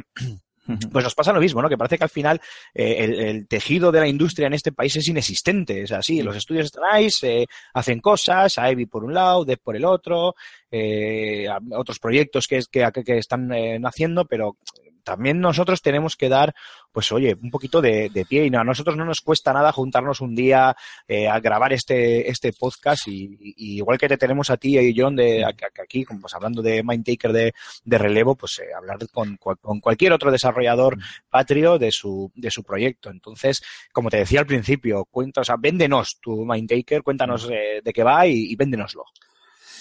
Bueno, pues Mindtaker- me lo pones fácil porque como es mi hijo amoroso, pues hablar de Mindtaker me encanta. Eh, pues Mindtaker es un, es un proyecto muy diferente a lo que hemos hecho desde Relevo, mm, pues desde que salió Relevo. Bueno, si, si nos conocéis o si o echáis un vistazo a nuestra web vais a ver que, pues bueno, un montón de monos, muñequitos, mm, British Bob, Malaika, todo como muy personajes muy para toda la familia, concepto de juego como muy infantil. Y Mindtaker es una vuelta de tuerca, es, es algo completamente diferente, ¿no? Nos vamos a un, un producto adulto, eh, con contenido explícito del género de terror. Es un juego de exploración en primera persona. De, pues que es un juego que tiene pues un montón de puzzles de escenario y mecánicas bastante originales que os voy a comentar también un poco ahora, que es el punto diferencial del juego. Y que es un juego que teníamos en relevo el guion aparcado desde 2011, era un guion que nos gustaba mucho, ya sabéis que los estudios de desarrollo, eh, estás desarrollando juegos, pero luego siempre tienes ese punto creativo y estás todo el rato pensando en juegos nuevos, ¿no? Que no tienes tiempo para hacerlos. De hecho, esto es algo, esto es, realmente es algo que os pasa a muchos estudios porque no eres el primero que lo comenta, que es eh, eh, el, el juego que se desarrolla de un papel, de una idea, de un concepto, un boceto, un guion, Sí, un- sí. que estaba abandonado desde no sé cuándo en un cajón que ya nadie Claro. se acordaba de ello. Y no eres Claro. el primero que nos lo cuenta. El caso es que a nosotros, claro, lo que ocurre es que, bueno, nosotros relevo, por- para los que no nos conozcan, los- vuestros oyentes, que, bueno, pues eh, también hacemos desarrollos para plataformas retro, bueno, somos un estudio de, de videojuegos un tanto peculiar, ¿no? Y en este caso era un guion para una aventura de texto, para una aventura conversacional de texto clásica de los 80, ¿no? Madre lo que, mía. lo que No, es que... no ha llovido desde aquella época. Ya, ya. sí, pero bueno, eh, en 2000, creo recordar, 2009 o 2010, hicimos una aventura de texto eh, que se llamaba Está en la caja, que para Spectrum y MSX, muy curioso, pero es así. Eh, un juego que nos gustó mucho, una aventura de terror, también curiosa, de un ladrón que entraba en una mansión por una cosa un poco rara. Y, de hecho hicimos una segunda parte a ese juego, que también era otra, otra aventura de texto. Y el caso es que iba a ser una trilogía, ¿no? Y en 2011 se escri- escribimos ese, el relato para esa tercera aventura, pues, pues fíjate, ¿no? Tan humilde pues, como, como pueden ser una, una aventura de texto. Pero nos gustó tanto, tanto el guion que fue como, ¡buah, quieto, espera! Aquí tenemos algo, ¿no? Vamos a, no vamos a quemar este cartucho, vamos a guardar esto y, y cuando podamos hacer un desarrollo de este tipo un poco más evolucionado y esta aventura trasladarla a un entorno más, pues más eh, real un- o de desarrollo en 3D o lo que fuera, pues, pues la retomaremos porque está muy bien, ¿no? Y se dio el caso de Mindtaker de, de bueno, pues eh, mm, me llamó Unai, Unai Extremo, CEO de, de Virtualware, otra empresa de aquí de Vizcaya, una empresa eh, tecnológica muy potente, mucho más grande que Relevo a nivel de, de equipo humano y de, y de todo, pues gente que está muy, muy experimentada en temas tecnológicos, en temas de 3D, de VR. Yo creo que estaban haciendo VR antes de que exis- existiera la VR. Eh, sí, ellos, no, y, ellos lo inventaron, pero no que nadie. nadie- yo creo estuvieron con la Virtual Boy, con la no, pero sí es, cierto, sí es cierto que no, sí es cierto que pues bueno, con temas de cuevas y de bueno, pues es, es gente que tenía muchísima experiencia. ¿no? Y pues bueno, vine a hablar conmigo interesado a, porque, porque querían introducirse en el tema del entretenimiento. Ellos tenían la tecnología y, y sí habían trabajado en Sirius y tal, y, y tenían la inquietud de, introducirse en entretenimiento. Y nosotros en relevo, pues teníamos ya bastantes pasos hechos, habíamos ya publicado con Play, ya estábamos trabajando con PlayStation 4 para Baboon, etcétera, ¿no? Y, y bueno, pues eh, empezamos a hablar para establecer una sinergia en base a que, bueno, pues ellos desarrollaban un producto que nosotros tuviésemos en cartera, eh, nosotros podíamos lanzar o podíamos hacer realidad una historia nuestra, pues con nuestros concepts, con todo lo que es el desarrollo de niveles, los puzzles, absolutamente todo, eh, tenerlo plasmado por su tecnología y ellos pues eh, hacían su primera incursión en el entretenimiento como, como, como desarrolladores de todo esto, pues les, les hemos ayudado a certificarse PlayStation mucho más rápido, etcétera, ¿no? Pues bueno, esa situación de win-win que llega en un momento dado y que yo creo que, y lo comenté en la charla que, que dimos en el, en el GIF, eh, de hecho en el Fan Sirius también, eh. Sergio Barreda, el CTO de Virtualware y yo, que, que estuvimos hablando un poco de esta sinergia de empresas, que también es esa forma de, de que tejido, un tejido igual muy, muy ligero o con estudios que, que tienen sus diferentes flaquezas, joder, pues que en un momento se puedan unir y que saquen beneficio todos de ello y se pueda generar un, un proyecto que, que igual no hubiese sido posible si se hace por un lado igual en varios años de, de desarrollo o de aprendizaje y joder, llegar, llegar a un acuerdo de decir, jo, pues tú sabes hacer esto y tú sabes hacer lo otro, pues juntémonos, apoyémonos y vamos a sacar esto, pues en lugar de en tres años o en cuatro años, en uno, ¿no? Algo, algo que, tan- que tanta falta hace en, en- en esta industria, creo yo, sobre todo a, este, a estos niveles de desarrollo. Pues sí, yo creo que sí. Perdón, sí. Digo, no, recortar tiempos, que muchas veces. eh, Claro, porque igual eh, nosotros en relevo podríamos haber desarrollado nuestro guion, pues yo qué sé, igual en cinco años, o pues con más gente, cambiando de tecnologías, evolucionando y aprendiendo. Y Virtualware, pues con, igual ellos son mucho más fuertes, ¿no? Pues igual en un par de años, o pues haciendo el proceso de PlayStation, y pues joder, llegas a un acuerdo, te pones a trabajar conjuntamente y al final no es por hacer o no hacer, sino por acelerar, ¿no? Y, y- el hecho de decir, joder, pues entre los dos asumimos costes, asumimos tiempos de trabajo y, y conjuntamos el equipo humano en lo que uno sabe hacer y otro sabe hacer, y el resultado que está saliendo, pues yo creo que va, va a ser un producto súper chulo, ¿no? Y que, ahí se va a ver, eh, pues, pues aparte, que es lo que hablamos un poco de empresa, ¿no? De tener un poco esa, también esa visión empresarial de decir, no, no, me lo guiso y me lo como yo, pues yo qué sé, yo soy el creativo y estoy con Play y vosotros yo, pues como somos muy potentes, vamos por nuestro lado, pues no, pues con, con la humildad, bueno, con el orgullo, ¿no? De lo que cada uno sabe hacer y con la humildad de, de reconocer lo que, lo que también cada uno no sabe hacer, pues es juntarse y aprender, ¿no? Y estamos tanto nosotros aprendiendo a, a narrar, a crear y a desarrollar algo en 3D y bueno, y como comentabas también con soporte de realidad virtual, que para nosotros es algo nuevo y estamos aprendiendo mucho. Y en VirtualWare pues está entrando de lleno en el mercado del entretenimiento con un producto maduro de PS4 que estará, si Dios quiere, para verano de 2017, ¿no? Entonces, bueno, yo creo que es el típico ejemplo de que todos ganamos si, si miramos un poco a nuestro lado y, y- y llegamos a acuerdos. Eh, vale. de- de- después de repartirnos cera, que esto está muy bien, hay que decirlo, ¿eh? Pero Que, también, que nos a cuente, ver, que nos- que nos cuente qué es. Para el eh, juego. Eso claro, es. Maite, Ahora, Maite dice- a lo que interesa, a te, el juego, esa historia, lo que se pueda ¿Qué? contar, claro, obviamente. Sí, os ¿Qué cuento. ¿De qué va? ¿Qué es? ¿Cómo se juega? Os voy a contar primero la historia, ¿vale? Y luego os voy a contar un poco tema- temas de mecánica porque tiene un punto muy original y yo creo que es el, el punto vendedor del juego, ¿vale? Bien, Lo que pasa es que, bueno, como habíamos hablado un poco de, de antes de industria y de empresa, pues por hilar un poco el, el concepto de, de cómo se llega a la creación del juego, ¿vale? Pero bueno, os voy a poner un poco en canción. Y bueno, pues es un, eres un detective de policía en Estados Unidos. Eh, te llaman para acudir a un, a una escena de un crimen, ¿no? Pues, vas con tu coche patrulla, con tu compañero, ya están trabajando los compañeros forenses ahí, te está, y te llaman para, pues para acudir a una, una escena de un crimen. Y es curioso porque te suena, te suena la dirección, porque es una, una típica urbanización de unifamiliares, de, típico extrarradio, que, que es donde, donde has vivido tú de niño con tus padres y, y has jugado por esas calles y todo y tal. Y, y- y te suena también la dirección exacta de la casa, porque es la casa de la típica vieja señora bruja que Sí. te da, que te da miedo entrar, se te cuela el balón por el jardín y ni entras porque, porque tiene esa magia ahí de que tal. Está el gato ahí mirándote. Exactamente, la vieja lanzagatos. Que tiene, que tiene más mala hostia que Angela Channing después de echarle vinagre a las barricas. Pues sí, claro, y, y lo bueno es que te de- llegas allí y te enfrentas ya, bueno, ya de mayor y claro, ¿no? Pero con esos miedos de, de esa, esa magia alrededor Perdona, que tiene per- esa, esa casa. perdona ¿no? que te interrumpa, John, pero es que me acabo de dar cuenta que he hecho un chiste sobre Angela Channing y seguro que ni la mitad de nuestros oyentes sabrán quién, de quién estoy hablando.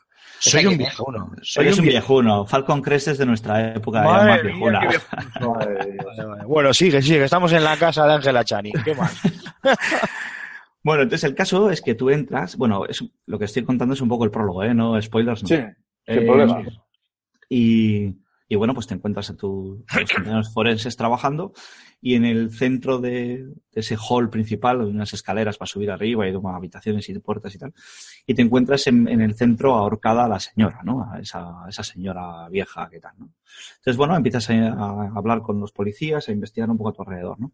Todo esto en 3D, o sea, quiero decir, tú Sí. lo estás viendo en las gafas, o sea, ves a la vieja ahí tirada. Bueno, o- tú lo estás viendo en las gafas si usas las gafas o lo estás viendo en la tele si estás jugando sin VR, porque el Es juego... que- Claro, porque puedes jugar sin VR. Esto Sí, sí, es un juego para jugar con mando convencional, que es un juego en primera persona y sin, sin ningún tal. O si tienes en este caso las, las eh, gafas de realidad virtual de Play, pues lo juegas en VR. Pero vamos, Ah, que no. Tranquilo, John. Tranquilo, John, que es que Raúl, desde que, desde que, se, desde que adquirió las PlayStation VR, ya no hace nada que no sea con las gafas puestas. Efectivamente. Cariño, prepara la cena, ya que voy. Y lo va con las gafas, ¿sabes? Juega, juega hasta el Overwatch con las gafas que no se puede. Doy fe, doy fe. Qué grande. No, pues eso, eh, digamos que tú te encuentras con todo el tema allí, la gente está pues recogiendo pruebas y vas hablando con los policías y te van, bueno, te van instando a que subas hacia arriba, ¿no? Como que subas al piso arriba. Entonces, al final tú te- terminas subiendo hacia arriba y, y vas ahí un poco explorando y de pronto notas como un, como un chillido, un pitido en los oídos y se te empieza a nublar la vista y de pronto una explosión. Y, se, cierran todas las puertas y ventanas, te quedas oscuras, ¿no? Y de pronto silencio y enciendes y tal, ¿no? Entonces, claro, bajas abajo pues, para descubrir que todos los policías están han explotado, están todos desperdigados los miembros entre suelo, techo, paredes, están, están todos ahí destrozados. Y en medio está la señora y debajo un gato maullando. ¿no? Ese, es, ese es el inicio de Mindtaker. Madre mía. Es como el prólogo de Mindtaker. ¿no? O en cuanto terminemos, yo no es por nada, pero en cuanto terminemos el programa Off the Records, a mí me cuentas cómo termina esto porque me has dejado ya. A ver, Ha sido el gato. Y lo- ha sido el gato. Porque lo del gato, el- lo chulo del juego, que es lo, lo más característico, es el concepto del gato, porque mm, de hecho veréis que en las artes, en la web o, o veis por nuestro Twitter, las artes del juego siempre sale un gato, es como muy Sí, importante. sí, sí. Y es, y es, y es porque, bueno, en- en- inici- inicialmente pues el gato te acompaña y va contigo mientras tú estás explorando, tu primera intención es salir de la casa, luego vas descubriendo pues que, que la cosa va, tiene bastante más enjundia, ¿no? Hay bastante más misterio detrás y tienes que adivinar qué, qué leches pasa ahí, por qué, por qué está pasando todo esto, ¿no? Pero bueno, lo curioso es que el gato en un momento dado te das cuenta de que te protege, ¿vale? El gato tiene como un perímetro, un, diámetro, digamos, de, de seguridad, que si estás dentro de esa zona mm, no te pasa nada, ¿vale? Pero si sales de la zona de, de protección del gato, hay una, una energía que va decreciendo y en el momento en que llegue a lo, a lo mínimo, hay un espíritu que pulula por toda la casa que viene y te machaca y mueres. Entonces tienes que volver rápidamente donde el gato, cercano, para uf, recuperar esa energía y volver a estar a salvo, digamos, ¿no? Entonces, eso está bien porque, claro, está bien porque nos sirve para dos cosas. Primero, por mecánicas de juego, pues por ejemplo, puede haber un momento en que el gato de pronto sale corriendo, ¿no? Y claro, tienes que mirar pues qué objetos ha tirado o dónde está el maullido para perseguirle, porque claro, como no recuperes la energía, te machacan. O por ejemplo, a la inversa, ¿no? Pues se puede quedar en un sitio, pues yo que sé, rascando una puerta que tienes que abrir, por ejemplo, y se queda ahí. Entonces tienes que resolver ese puzzle de abrir la puerta, yendo y volviendo donde el gato, mientras estás haciendo algo ahí, viendo cómo se te acaba la energía y, y volviendo para recuperar, para ser capaz de completar ese puzzle y, y seguir avanzando, ¿no? O sea, podemos, podemos hablar de una especie de mecánica eh, eh, survival guiada, pero con libertad. O sea, una cosa Sí, un poco así. Tienes una cierta diferente. libertad, pero. Y, y sí que es cierto que es un juego que, que utiliza puzzles de escenario, es decir, pues coge llave, abre puerta y cosas así, ¿no? Pero siempre con la mecánica por encima del- de la actuación o el comportamiento que tiene ese momento el gato que te condiciona cara a tener que resolver pues lo que tengas que resolver en ese momento, ¿no? ¿Y, cómo, es, cómo es el movimiento dentro del juego? O sea, porque siendo. ¿Cómo habéis solventado esto siendo un juego de realidad virtual? ¿Tenemos movimiento libre? ¿Cómo habéis Sí. lidiado con el motion sickness? Todo esto. Pues, y además es una de las cosas que más nos preocupaba en el ámbito de la VR, digo, porque cuando el juego no juegas con VR, pues tú tienes eh, el control con el analógico izquierdo y el, y el derecho es De- de giro, toda la ¿no? vida, El- de toda de vida. siempre. Control de primera persona de mando. Eso de es. toda vida, Y bueno, y tienes el típico bamboleo de cabeza mientras andas, que lógicamente en VR eso no está, etcétera, ¿no? Y esto, pues si no, vamos, te caes al suelo. Pero en, en- cuando estás jugando con dispositivos de VR, lo que, lo que tienes es un control en el, analógico izquierdo de mover a, tu personaje sobre un eje y después en el derecho haces giros discretos, digamos, dando toquecitos a la derecha o a la izquierda del analógico derecho. Tienes giros parciales de, de 45 grados, ¿vale? donde se aprecia un pequeño pestañeo del personaje, se, se atenúa la imagen y vuelve a surgir la imagen con, con digamos, como una especie de, de teletransporte a X grados de giro, ¿no? Entonces, ese es un método que se está utilizando mogollón en las últimas Sí, demos sí. y juegos de, de terror. Si tú además eres usuario de PlayStation VR, Sí, el Gear. Delay lo utiliza, el ejemplo, Robinson de. Journey lo utiliza. Además que Eso es. configurable. Mm. Sí, puedes configurar. Nosotros vamos a permitir configurar pues, lo, lo rápido, lo lento que es, cuántos grados puedes eh, moverlo, etcétera, ¿no? Ajá. Y sí es cierto que toda la gente que estuvo jugando, o sea, una de las cosas que nos dijeron, bueno, aparte de los, de los sustos y tal, de esa experiencia que llevamos a Fan and Sirius, es que no se habían mareado nada. Igual habían estado, pues eso, sus 10, 12 minutos y, y que, porque era algo que a mí personalmente me preocupaba mucho, aunque fu- aunque no fuese un juego exclusivo de VR, que cuando la gente lo utilizase en VR, que pudiese tener ese, eso Pero- que comentas tú de los mareos, Sí, pero la dirección la manejamos con el stick izquierdo en VR Eso es. y es adelante atrás, izquierda y derecha. exacto, o sea, quiero frente, frente, frente, atrás, izquierda, derecha, eso es. Sí, vamos, como el es el mismo control que el Robinson de Journey en Eh, este caso. Exacto, exacto, eso es, eso es. ¿no? Interesante. Y la verdad es que es eso, la, la gente responde muy bien a ese tipo de movimiento y, y- y nada, yo estoy muy contento porque yo también en algunos casos de VR me he mareado bastante Y con My Takers no me pasa en absoluto. O sea que, bueno, yo, yo vamos, yo estaba contento y ya te digo que después del fan y de estar tres días allí haciendo demo a la gente, súper contento con el resultado porque me preocupaba mucho. Bueno, yo de hecho aquí voy a añadir una cosa y es por si alguno, alguno, alguno puede pensar, bueno, claro, este chaval le traen aquí para que hable de su juego, yo venía aquí a hablar de mi libro, ¿no? Como se suele decir. Bueno, aquel que, aquel que no se lo crea, esos escépticos que digan, bueno, no será para menos, hay un vídeo que lo tenéis en el canal de FS Gamer en YouTube, en el canal de Fan Sirius en YouTube, en la propia fsgamer.com. Hay un vídeo en el que eh, en directo, según están entrevistándote a ti, John, eh, para, para un pequeño vídeo, un pequeño corte, un videoclip, un pequeño, un pequeño clip, perdón, para, pues bueno, pues para los, para el medio de- del fan, eh, justo detrás hay una chavala que está jugando que pega un bote Sí, sí, sí, sí. y es buenísimo. guapísimo. porque Lo justo vi, lo tío. cazan cuando te están haciendo la pregunta, cuando te están haciendo a ti Mira. entrevistando, ya lo diré. fue los hostias, tío, el del vídeo ese. Y, y digo, mira, porque lo estaba viendo. Y justo la chica que está, porque yo estoy en primer plano, dando la explicación y vendiendo eso, vendiendo todo mi libro. Y detrás justo está la tía que pega un brinco. Y lo- si te fijas en Twitter, lo hemos capturado, la esquina esa, y he puesto un pequeño GIF animado de la, de la chica pegando el bote. Porque es cierto que es una cosa que no hemos tenido en cuenta y que para próximas demos eh, tengo pensado hacer. Y es tratar de poner una webcam delante de la tele, ¿sabes? Para, para captar las reacciones. Y que luego se vea. unos. Claro, es que hubo unos botes y unos sustos, a ver, poniendo el típico cartel, ¿no? De que, joder, si no te importa, pues vamos a grabar, no sé qué, ¿no? Porque si llego a, a tener grabado ahora mismo todos lo- los sustos de tíos, tías, de la- todo, el- todo el mundo que se anima a probarlo, tenía ahora un tráiler que te cagas. Joder, Pero- yo tengo que decir que me quedé, que me quedé con, me quedé con ganas de jugarlo, además Aymar lo sabe, pero es que hice unos cuantas, unos cuantos alemanes de ponerme en la cola, pero es que había cola y había gente siempre y digo, pues, pues no puedo, y me, me quedé sin probarlo. Y le tengo, y en cuanto lo vi, porque la temática está de terror y tal, eh, me Mm. gusta mucho. Y una cosa que quiero que me cuentes es cómo este, Sí. el tema del sonido, porque claro, el sonido en unas gafas, en un entorno virtual es súper importante, casi tanto como eh, la inmersión del juego, porque ayuda a ello. Eh, Sí, ¿cómo- sí. ¿cómo, estáis que- lidiando con esto? ¿Os habéis encontrado algún Mira, tipo de de, hecho- problema al respecto o así? Sí, sí, sí. De hecho, el tema del sonido para mí es súper importante en, este juego. Y bueno, a ver, y, y cada vez más, o sea, yo ya sabía que era importante y le estaba dando importancia, pero más aún ya cuando nos estamos metiendo ya en harina de la, Sí. cuando nos metimos en su día en la narrativa y tal, ¿no? Porque en un juego de terror, Claro. tan- o sea, tanto de importante es, o igual más, para la ambientación, porque la ambientación es clave en estos juegos, el sonido, que Sí. la, o sea, no has dicho ninguna tontería. De hecho, eh, igual no tanto incluso, fíjate, la banda sonora que también, sino los efectos de sonido. Yo que sé, el Sí, viento, claro, cuando andas, que si andas sobre una alfombra, suene pisas de alfombra y si es madera, que chirríe la madera, eh, el, el tic-tac del reloj que está en una, en una alacena y que es Sí, jugar, jugar que- con el jugador, ¿no? Propiamente Eso dicho, es. Eso es. todo. Y, y claro, encima estamos trabajando con un sistema de sonido totalmente envolvente. Claro, es lo que es, Claro. lo que, lo que tú ves a la derecha suena a la derecha y, y- y a la izquierda, ¿no? Es que lo que se ha conseguido con el sonido en, en poco tiempo a mí me ha parecido brutal, ¿eh?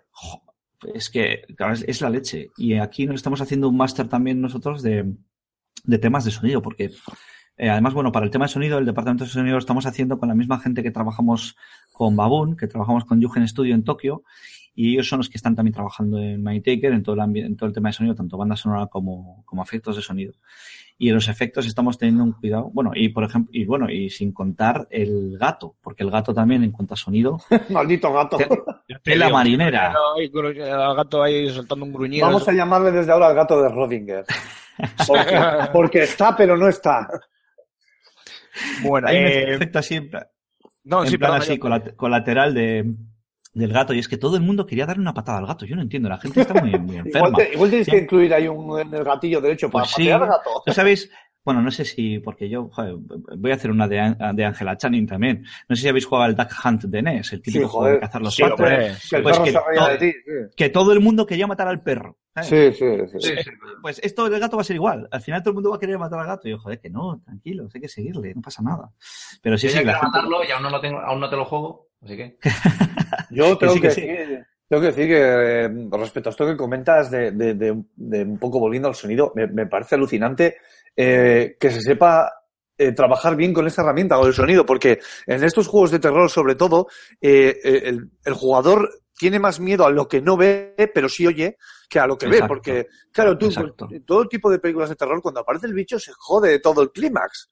Entonces, en un juego donde tú estás oyendo ruidos, donde escuchas eh, em, em, rasguños en la madera, que no sabes si es el gato o no, eh, te empiezas a hacer una paranoia mental y claro, esto se consigue gracias al sonido. Y es tremendamente difícil poder empastar esto en un juego y que, y que quede verosímil. Y, Sí, sí, en es- ello estáis, en ello estáis. Es complicado, es una pelea, pero, pero sí es lo que dices, Raúl, que eh, tú coges un juego de terror, bueno, no, no Mindtaker, ¿no? Un juego de terror o una peli y tal, tú le quitas el sonido, lo muteas y es que no tienes miedo. No vale O sea, para sí, pero no. Sí, pero no. O sea, el sonido es muchísimo. O sea, a- ayuda a la inmersión y a, y a crear el, el elemento de la atmósfera de tensión, pero ya te digo que en un, en un 70% versus eh, la imagen, ¿no? Entonces, sí es cierto que para nosotros es, es un súper reto el tema del sonido porque nunca habíamos eh, mimado tanto ese aspecto como en este juego porque, porque lo entendemos como crucial, ¿no? Y- Pues, Eh, ¿y, cuáles, ¿Y cuáles son? Perdona, Aymar, una rápida. Dale, dale. No, no, no, que estás on falla, dale, dale. Sí, sí, sí, es que, a ver, tenía muchas ganas eh, en este tema. Eh, ¿cuál- ¿Cuáles eh, están siendo las influencias a la hora de... Ay, pues quería preguntar lo mismo, sí, sí. Porque si habla, por ejemplo, de, de darle importancia al sonido, se me viene a la cabeza, por ejemplo, las películas de James Wan, ¿no? Esas películas de terror, rollo Efectivamente, de. Warren, que le dan mucha, mucha importancia al sonido más que a la propia imagen incluso. Pues eh, fíjate, nosotros estábamos, porque De James eh, Wan, James Wan cuando- 007. Oh, Aymar, despedido. Estás despedido, Aymar. Oh, joder. Recoge tus cosas y vete, Aymar. Expediente Warren. Mira, el expediente Warren fue una de las pelis de porque, mira, yo este, no sé, fue el verano pasado, bueno, este verano, al principio, es igual por mayo y tal, estaba en el tema de, de la preproducción y cerrando temas de la historia y cerrando el juego. Estuve jugando, eh, pues, a, a de juegos de terror, pero sobre todo viendo pelis. O sea, para mí la, la máxima inspiración de Mindtaker, de, de narrativa y tal, no vi- proviene de los videojuegos. De hecho, quería que fuese menos de los videojuegos, porque no, como no habíamos trabajado pues yo en, en mi caso no he trabajado en un juego de terror, no quería sentirme influenciado por lo que hacían los juegos de terror. Sí, no querías hacer un otro Outlast o otro Eso- eso Amnesia o otro. luego, luego, sé, los- ¿no? luego he estado jugando, ¿eh? Luego después de ver pelis y tener ya más claro, sí he estado probando. Estuve jugando al Until Dawn, estuve jugando a, bueno, al Outlast o a más indies tipo, yo qué sé, Slender o, o los Five Nights at Freddy's. O- The Last Door. Estuve, estuve jugando a un- a montón, pero antes de eso quise ver películas. Y estuve viendo pelis, pues igual como dos de terror al día o así. Buah, madre Y mía. además, y además, sí, sí, además en julio estuve de Rodríguez todo un mes. Y que tenía a la mujer y a los hijos, estaban de vacaciones con la suegra. Y yo O sea, solo en casa. a, a cocina precocinada y a, y a películas de terror. Eso. Oro, oro puro, haberme llamado. y- La próxima vez me llamas, joder. quedamos, quedamos tú y yo. Mira, como hay Dios, en la segunda semana iba por casa acojonado. O sea, No de tanto terror que estaba bien. Encendiendo la- las luces, mirando sí. atrás. Además, yo venía igual del trabajo, pues ponte, yo llegaba de relevo pues a las 7, ¿no? Y igual me veía una peli, pues sé, 7 a 9, y luego me cenaba algo, o pedía comida, lo que fuese, y luego otra peli hasta las 11, ¿no? Y me metía a la cama, tío, acojonado, me tumbaba, me tapaba hasta las orejas, en plan, Claro. o sea, llegó un momento que, que, que sí, sí. Y bueno, Tú, sí, tú también ejemplo, tienes una de esas, de esas mantas mágicas que te tapas y te hacen inmune. y- Sí, eso Sí, es. son las mantas que repelen el mal, todo el mundo lo sabe. Eso es, sí, sí. Hostia, no vale pues, para y- nada, pero el ¿Y gesto... qué, y qué, y qué, eh, qué, qué veías? ¿Películas de Stephen King? ¿Veías películas, yo que sé, alguna de... de no sé, tú hola, ¿eh? De Coscarelli. Yo, la- De yo las dos pelis que- más, yo creo que las dos pelis que más me influenciaron de todas las que estuve viendo fueron una del expediente Warren en concreto. La primera. me gustó, las- me gustó mucho. No porque fue, la primera, no porque fuera muy, muy de miedo, pero sí por cómo generaba esa tensión en la casa, cómo se abrían puertas, me, me, me gustó Bueno, mucho. si ahora me dices, si ahora me dices que otra de las películas es la obra La de, de Peter Platy, de, del exorcista, me, vine- me vengo arriba, me voy ahora mismo a tu casa y la nos vemos la de vamos. La visita. visita. Lo de Shyamalan, ¿no? Sí, no, la, la segunda yo creo que yo creo- sí, porque también tenía un concepto de, bueno, es diferente porque estaba con los abuelos, pero también estaba la señora, una señora rara, y estaban, Sí. estaba en una casa, Sí, y la ocurría que se abrían puertas y se rascaban Ah, en la... me bueno, ¿eh? sí, sí. Luego el final tiene su tema y tal, pero lo que es la, la tensión durante la película generada a nivel atmosférico, porque ves a los niños, no quiero hacer ninguna visita, ¿no? Pero hay, hay momentos que están los niños, dos niños en una habitación, ah, se abre una puerta. Es como que a veces hay tensión donde no la hay. Y yo quería conseguir un poco también eso en Mindtaker, ¿no? Y yo creo que toda la jornada que me metí de terror, esas dos, yo creo que Expediente Warren y, y La Visita fueron las que más me influenciaron a nivel de, Si me de permites- sustos o de... Si me permites un consejo, ¿te has visto la película de, de No apagues la luz? Por ahí Ah, que muy no, no, mala. Vale, Es muy mala. vale, es- vale, escucha, escucha, escucha, escucha. Es muy, es, no es Sí, es- peli de terror, vale, vale, partimos de eso. Pero quédate, John, quédate. Ahora que el juego todavía no está acabado y estamos a tiempo, con, el, con el concepto, Ahora, con el- aprovecha. claro, con el concepto de, de apago la luz y aparece algo, enciendo la luz y desaparece. Claro, Yo creo que el corto, Sí, el corto yo creo que puede ser mejor influencia que una película. permitidme Sí, que vaya a encender la luz ahora mismo. Porque estoy a oscuro y ya está. John, a colación de todo esto que estamos hablando del terror, de la realidad virtual, la, la influencia cinéfila, eh, y cambiando un poco ya de, de tercio, ¿tú crees que, mm, que puede caer eh, todo esto de la realidad virtual eh, un poco en, en el encasillamiento con el género de terror? Bueno, yo sí que creo que no tanto, o sea, sí en la realidad virtual, no, pero yo creo que también fuera de la realidad virtual hay una, un apogeo y un auge. Yo creo que es una muy buena época en el terror de los videojuegos. Hay mucho desarrollo independiente, hay mucho juego también triple A enfocado al terror. Y, yo creo que eso, de los últimos, de aquí a, tres años atrás, los tres últimos años, hay una, una buena hornada de juegos de terror. Tanto en VR como en joder, pero ¿qué pasa? Que es que en las VR es que es, es que es ideal, porque en realidad consigues ya la, la inmersión total. Y cuando, Claro, lo que, lo que y pasa es que acabarías, quiero decir, si no hay una innovación más allá del o sea, obviamente van a salir, sabemos todos que van a salir grandes juegos de, de terror o de terror psicológico para, para la realidad virtual, empezando por. Mindtaker. Pero si solo nos centramos en ese tipo de juego, porque recuerdo que en el Fan and Serious las demos eh, eran pues la de Until Dawn, eh, la, la demo está, bueno, la demo, eh, sí, la demo jugable está de Until Ajá. eh, la de la jaula de tiburones y eh, alguna otra más. Si al final solo nos centramos, corremos el riesgo de, ma- de matar el hardware antes de Sí, tiempo. pero no es Claro, así. pasado Esto es pasado una la, falsa- el Es una efecto falsa inicial, sensación. Es una falsa sensación, Aymar. Todo el mundo piensa lo mismo porque es lo fácil. Que, Mm. que la VR se va a encasillar porque solo se pueden hacer juegos en primera persona y como, pregunto, y como, y como si se un puede juego- los juegos de miedo, espera, espera, y como los juegos de miedo tienen un alto, una alta carga emocional, pues es lo, fa- es lo fácil pensarlo, pero te puedo asegurar que dentro del catálogo que hay eh, más eh, en digital que físico, eh, predominan mucho más los, pero por mucho, ¿eh? Los juegos que no son de miedo que, que los que son de miedo, pero por mucho, ¿eh? Entonces, creo que es una falsa sensación. No sé si John está conmigo o no, pero no obstante, si el juego es bueno, joder, mándame 40.000, vamos. No, y que, y que encima, pues, yo creo que también va a haber experiencias que, porque hay muchos juegos, muchísimos juegos que están saliendo, y sobre todo en el entorno independiente, eh, que son de, de- de exploración, de, de- de pasear y de hablar con, con personas o de, leer textos y de desgranar una historia que en- en- también en VR serían geniales, ¿no? O incluso juegos así un poco de, con componentes de puzzles y tal. Pues que yo, Eh, yo creo, yo creo que un gran género, que fíjate que sería raro de cojones, ¿eh? pero esto igual es un pedo mental mío, pero yo creo que un gran género para las VR es el, el, el género de la aventura gráfica. Sí, de la aventura, sí. claro, claro. Obviamente sería, no sería aventura gráfica, sería aventura directamente, pero el hecho de, de, de- de, bueno, pues de evitar las vistas cenitales o cualquier otro tipo de enfoque que pueda tener una aventura gráfica al uso, Ajá. de las que todos nos vienen a la cabeza, de las de los chicos de Péndulo Studios, por decirte unas, o de las antiguas Indiana Jones, por decir otras, eh, reconvertirlo a una, a una primera persona y, y lo que dices tú, ¿no? La resolución de puzzles Mm. y tal. De hecho, Mindtaker tiene mucho eso, porque tú vas a tener. Doy eh, fe, doy un- fe de ello, un- sí. Claro, vas a tener un inventario potente con, con un montón de objetos y un montón de puzzles de escenario y se acerca mucho al, a la. A, una a ser una aventura, no gráfica, claro, pero sí una aventura, ¿no? Tiene, tiene puzzles y tiene mucho componente de, de aventura, ¿no? Pero bueno, por, por, por ejemplo, el, el Mind, el Path to Thalamus, no, no Path to me tiene Thalamus, un sí. componente también de VR, que es un juego en primera persona con temas elementales, de... O sea, no sé, yo también para puzzles, jo, yo qué sé, un portal en VR tendría que ser la leche. Bueno, ser Ya, te digo. O sea, yo creo que, que tiene mucho... A ver, el tema de, de la VR acaba de... Bueno, no acaba de salir porque lleva desde hace mil años, ¿no? Pero quiero decir que es- esta nueva ola de la VR es relativamente nueva. Entonces, pues bueno, siempre que buscas un, un soporte de inmersivo, pues vas a pensar, joder, ¿qué es la máxima emoción que puedes meter a la gente en el cuerpo? Pues, pues el miedo. Y no nos vamos a meter. Pero, Eh, pero todavía nos van, a, nos van a sorprender, yo creo que con más cosas, pues nos pueden transmitir otro tipo de emociones, empatía, etcétera, ¿no? Y, y- y irán llegando, vamos.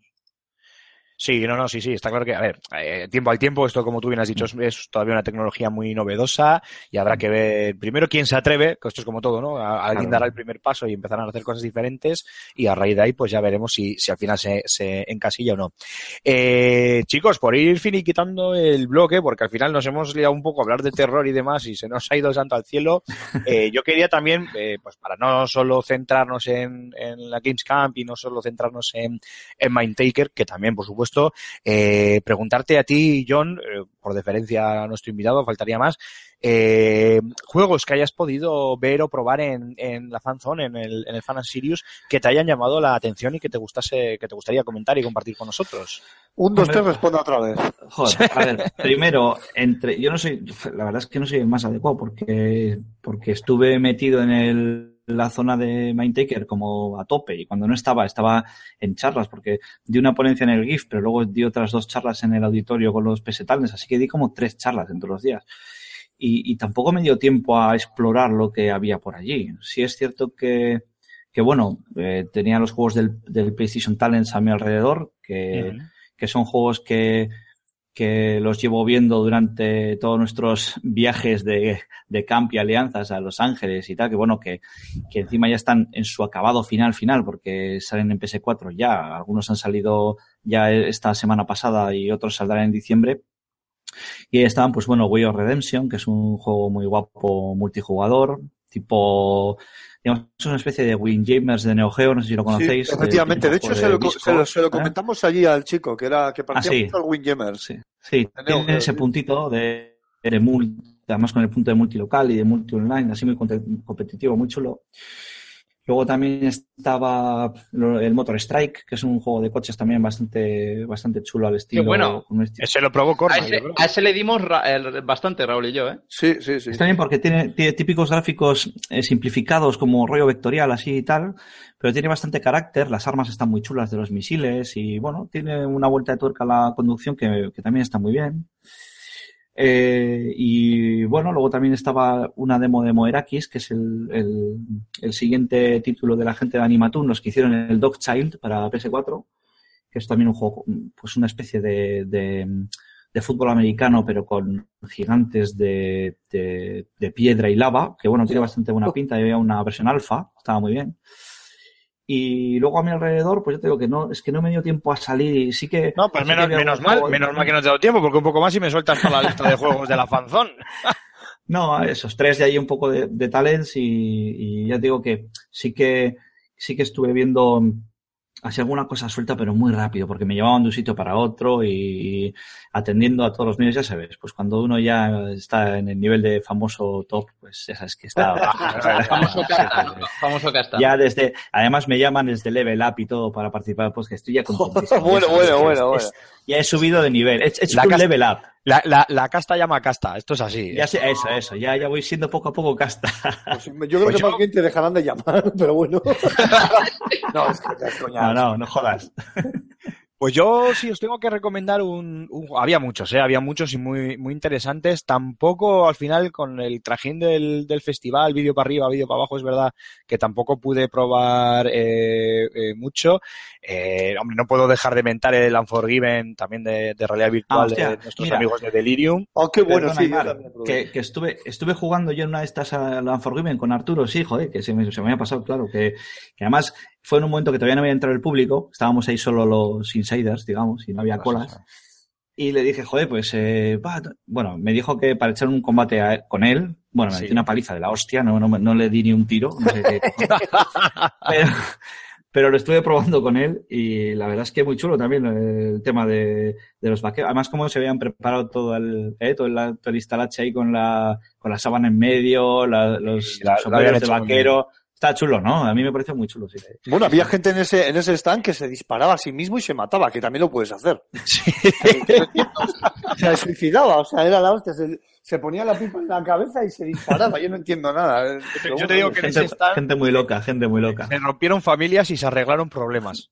Amb- ambas cosas durante todo el, el fin de Y semana. botones, y botones también. Pero para no parecer que aquí hay favoritismos y tal, porque eh, todo el mundo sabe de, de la amistad que nos une con, Arturo y con la gente, los chicos de, de Delirium, eh, pues bueno, al igual que con vosotros y cualquiera podría pensar mal, yo voy a hablar eh, de un título que es el Fall of Lazarus de los eh, zaragozanos, de los maños de No One Studios, que estuvieron allí presentes con, con su demo. Repito, eh, había un montón de juegos más y todos ellos, eh, bueno, todos ellos o gran parte de ellos con una pinta muy, muy, muy, muy estupenda.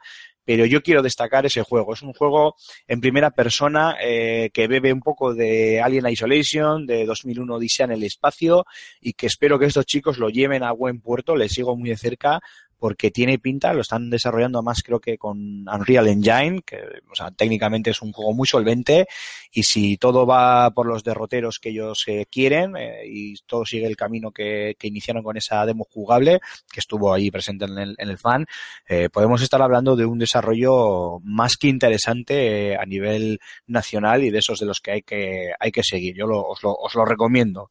En el caso, Raúl, Cormac, en vuestro caso, no sé si hay algún otro título de los que no hayamos Sí. dicho que quisierais destacar. Sí, sí, yo. Sí. El, El Counter Strike no vale, ¿eh? el Counter-Strike eh, versión VR. No, no, no. No, pero el primer título con lo que yo me quedo, que básicamente fue porque ha sido lo primero que he probado en, en VR, eh, es con esta especie de DLC expansión de Until Dawn, Rush of Blood para VR, que ha sido básicamente en la demo que nos lo que me lo ha vendido. O sea, mm, es la primera vez que pruebo algo tan tan tan, tan fresco mm, con el tema de los videojuegos y yo ya sabes que yo soy bastante escéptico con esto de los nuevos periféricos y demás. Pues a mí me, me, me impresionó mucho, me impresionó mucho y me encantó. Y además eh, pegué un bote incluso. Así que A mí, a mí también tengo que admitir que cuando lo probamos eh, me, me pareció fascinante. En ningún momento la inversión es muy buena, en ningún momento me generó ningún tipo de susto ni miedo y tal, pero en un momento en el que la carretilla empieza a moverse y a bajar eh, por una de las rampas de esa montaña rusa y esa Claro, sensación esperaba. se me está moviendo la silla, a mí me dejó muy loco, ¿eh? Sí, sí, espectacular. Además está muy bien porque, si me permitís, justo esa, esa demo está muy bien porque utiliza la, la VR con mucha inteligencia, porque en realidad tú te sientas, digamos que es un juego sobre raíles, es- tú estás en una vagoneta de... Sí, en una sí, Eso es utilizar bien el medio, ¿no? Pues es como una vagoneta de parque de atracciones y te, te vienen todos los sustos, tú vas disparando encima con los dos moves y tal, ¿no? Y es como que tienes dos pistolas, la forma de cargar también es muy chula. Sí. Y, y todo contribuye a la inmersión, ¿no? Cómo está hecho, cómo está sentado, la forma de cargar. o sea, este- ese juego en concreto, yo creo que eso, te- te- es que has elegido uno muy bueno para que, para que te dé ese, ese, ese plus y ese ve- venderte la plataforma, ¿no? Porque es un juego que está muy bien trabajado para que funcione en VR. Y, y funciona súper bien, súper bien. Sí, sí, podría ser yo creo que el referente, sí, sí, de, de la, de, de Yo- las VR ahora mismo. Yo tengo que decir que las VR, o sea, yo este juego me lo, me lo compré con el lanzamiento de la VR y me lo he pasado y tengo que decir que es un juego que voy a dejar aquí, ya no solo por lo que es la experiencia, sino porque como juego arcade me parece un juego muy bueno. Y, y bueno, yo me quedo del Crimson Brave, eh, un juego indie que teníamos, eh, estaba al lado del juego de Lazarus, pero ahora no me viene a la mente el- los chicos que estaban detrás. Era un juego muy parecido al Castlevania Symphony of the Night. Ah, ¿Te cierto, chicos? cierto, cierto, lo estuvimos comentando, es verdad, qué buena pinta. tiene, claro, tiene ese aire con la estela que va dejando a Lucas en el juego. Aquí en este Crimson Break también va pasando algo igual. La estética es muy parecida, es un beat en Apple School. A mí me gustó bastante y, y oye, y seguramente le, le siga, le siga mucho la pista. En un Forgiven también estuve dándole y me gustó muchísimo la precisión de las Vive que no las había probado con el mando. Em, estuve jugando pues ya a los míticos al de toda la vida, ¿no? Street Fighter, al Mario Kart, etcétera, etcétera. Pero si me tengo que dar con uno así, un plan disruptivo y que no me esperaba a pesar de lo que es, es este Crimson Brave. Sí, señor. Pues chicos, si os parece, vamos a cerrar aquí el segundo bloque, pero lo primero es lo primero. John Cortázar. No, un momento, un momentito, un momentito, un momentito. Eh, ya Yo- está, está el- ya, ya está el troll haciendo de las suyas. No, no, no, yo es que quería hacerle una, una pregunta a John, que a ver si, a ver si nos podrías, a ver si nos podrías adelantar algo así en exclusiva de ese tal Project 8. Joder, haces la pregunta. Haces la pregunta trampa. Eh, buf. A ver, es un, ese proyecto lo vamos a arrancar en enero. Es un, es un juego que, bueno, de momento no podemos contar mucho de él. Eh, lo estamos llevando un poco en secreto porque es algo que no se ha visto nunca a nivel visual. Uy. Eh, queremos darle una vuelta de tuerca en mecánicas, pues un poco como, como Baboon, ¿no? Que es un juego de plataformas, pero tiene una vuelta de tuerca me- mecánicas. Mindtaker es un juego de expl- de exploración, pero tiene todo el componente del gato, etcétera, ¿no? Como novedoso. Eh, Project 8 va un poco también en esa línea, es, tiene un punto muy novedoso y sí que po- podemos adelantar que es un juego en, en- en coproducción, esto sí, económica, con un estudio japonés. Uh, Uh, Y, y bueno, esto se- mira, esto lo he soltado por primera vez aquí en, en, Oh, en pero- O sea que- bien, bien, nos gusta. pero cuando, cuando podamos saltar alguna perla o lo que fuera, ya, ya lo hablamos, ¿vale? Para venir aquí o para contaroslo o tal, pero bueno, no, no puedo ahondar ¿eh? nada en, en- en mecánicas ni en, ni en concepto de juego porque lo estamos llevando un poquillo en secreto, pero bueno, lo, lo digo que lo sabréis pronto por enero. Esto queda febrero, grabado, ¿eh? Que lo sepas. Y, Venga, estupendo, estupendo, ya, ya hemos y lo acabado. hablamos, ¿vale? Vale. Pues ahora sí que sí. Muchísimas gracias, John. Nada, John. Cortázar, de Relevo Video Games, muchísimas gracias por haber estado con nosotros esta semana. Ya teníamos ganas de, de volver a traer invitados al, al programa. Muchas gracias por, pues bueno, pues por comentar con nosotros y explicar a nuestros oyentes en qué va a consistir esa Gamescom de PlayStation aquí en, en Vizcaya, en Bilbao. Eh, muchísimas gracias también por contarnos ese, esa sinopsis de Mindtaker que ya nos ha dejado a, a todos con los dientes largos, por no a Rulo a mí seguro, porque ya como, como ya le conozco, que es como si fuéramos hermanos, ya sé yo que. Ya, oye, le y a tenemos mí muchas igual, yo ganas. soy, yo soy igual de forofo de los juegos de terror de- que Raúl, ¿eh? Pero contigo no contamos. Que y. Yo estoy muy lejos. que lo dicho, que muchísimas gracias, que esta es tu casa y que esperamos volver a verte o a escucharte pronto. Nada, muchas gracias a vosotros y ha sido un placer grabar con vosotros, que sois unos fenómenos. Y nada, lo dicho, pues os seguiré escuchando y cuando tengamos alguna cosilla, pues ya hablamos y, y si me permitís volverme a acercar, pues lo, seguro que lo paso igual de bien que lo pasa hoy. O sea Por supuesto, gracias, tienes las gracias puertas- vosotros. Tienes las puertas abiertas y esta es tu, esta es tu casa. Venga, un fuerte Eh, abrazo. chicos, un, un segundo, un último descanso y ya vamos con los comentarios del oyente y el cierre del programa.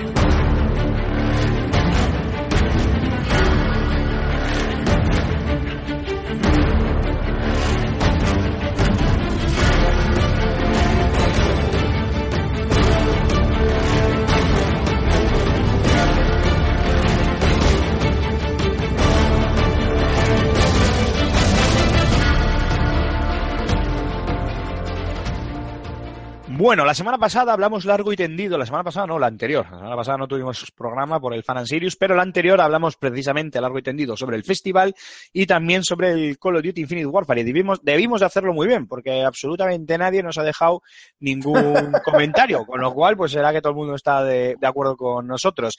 Pero sí que sí es cierto que de los anteriores programas nos han ido dejando añadido algún otro comentario. Así que, Marc, la batuta es tuya, toca rincón del oyente y algunos de esos comentarios que nos hemos dejado ahí en la cola de los anteriores programas, pues nada, tráenoslos y vamos a comentarlos. Pues sí, efectivamente, empezamos con, por ejemplo, iBox, el programa número 34, que tenemos un comentario que no queremos dejarlo, no queremos dejarlo atrás, si no alguno de nuestros oyentes nos pegan tirones de orejas, que es del señor Kuro barra baja Azrael, que dice, los, eh, que hablábamos de, hablaba Julen de la, la última expansión de World of Warcraft. Dice, lo siento, pero lo que contáis de World, de World of Warcraft es súper aburrido. Yo juego al World War 2, como tiene que ser, porque aunque me termine todo el contenido PvE algún día, sigue teniendo un PvP sólido y entretenido. Además está el mundo contra mundo, que al ser servidor contra servidor tiene infinita narrativa de un multijugador. A mí me entristece mucho el WoW, el éxito de ese MMO basura hará imposible la salida de un RTS de Warcraft. Vale. Hombre, a mí me parece que, me- que mezclan muchas cosas y en algunos casos, con todo mi cariño y respeto a nuestro oyente, igual hasta churras con, con merinas. De todas formas, esto es como se suele decir siempre en la vida, para gustos, colores. Si él disfruta con Will Bars, eh, eh, Will no, Bars- pero- Wars, perdón, pues bien por él. Pero, claro, llamar basura a World of Warcraft con sus tropecientos millones de usuarios, pues hombre, yo creo que eh, si, si toda la basura de Blizzard o de cualquier compañía va a ser así, yo creo que, que precisamente, valga la redundancia, cualquier compañía firmaría ahora mismo, ¿eh? Entonces, Sí, pero bueno, pero bueno, el concepto de World War 2 es de, mm, de un tipo de MMO bastante diferente al, al clásico del, de, World of Warcraft. Y la y verdad lo es que- del RTS de Warcraft, pues bueno, Blizzard tiene todavía cositas que anunciar y nunca se sabe, es Blizzard. Así que bueno, ya se, tie- tiempo al tiempo, ya se Sí, verá. creo que tiene, creo que tiene una IP nueva por ahí que anuncia. Pero eso ya es IP, eso habrá que ver qué, qué- con qué nos sorprende. A ver, ¿Qué más? ¿Qué más cositas tenemos por ahí? Venga, del programa número 35, los comentarios de iVox, tenemos el comentario de Raúl Finker que dice, en lo referente a Mass Effect Andrómeda, yo también espero que se parezca más al primero que al tercero, aunque me da miedo que le metan un multijugador a lo Battlefield. Creo que el juego ganaría con un cooperativo. Eh, yo compro. Yo no, no sé, Raúl, tú qué opinas, pero yo la, la idea del cooperativo lo compro. Ya un multijugador tipo Battlefield no lo veo. En una saga como Mass Effect no, no lo veo. Por supuesto, por supuesto que lo compro y además eh, eh, es- sé, sé quién es este oyente perfectamente, que nos estará posteando desde Holanda, o sea que... Un saludo, Ah, Raúl. Si está Ah, trabajando sí, fuera, aquí, co- como le si, le- si está trabajando fuera, le hacemos más caso. Efectivamente. Como, como la vida misma.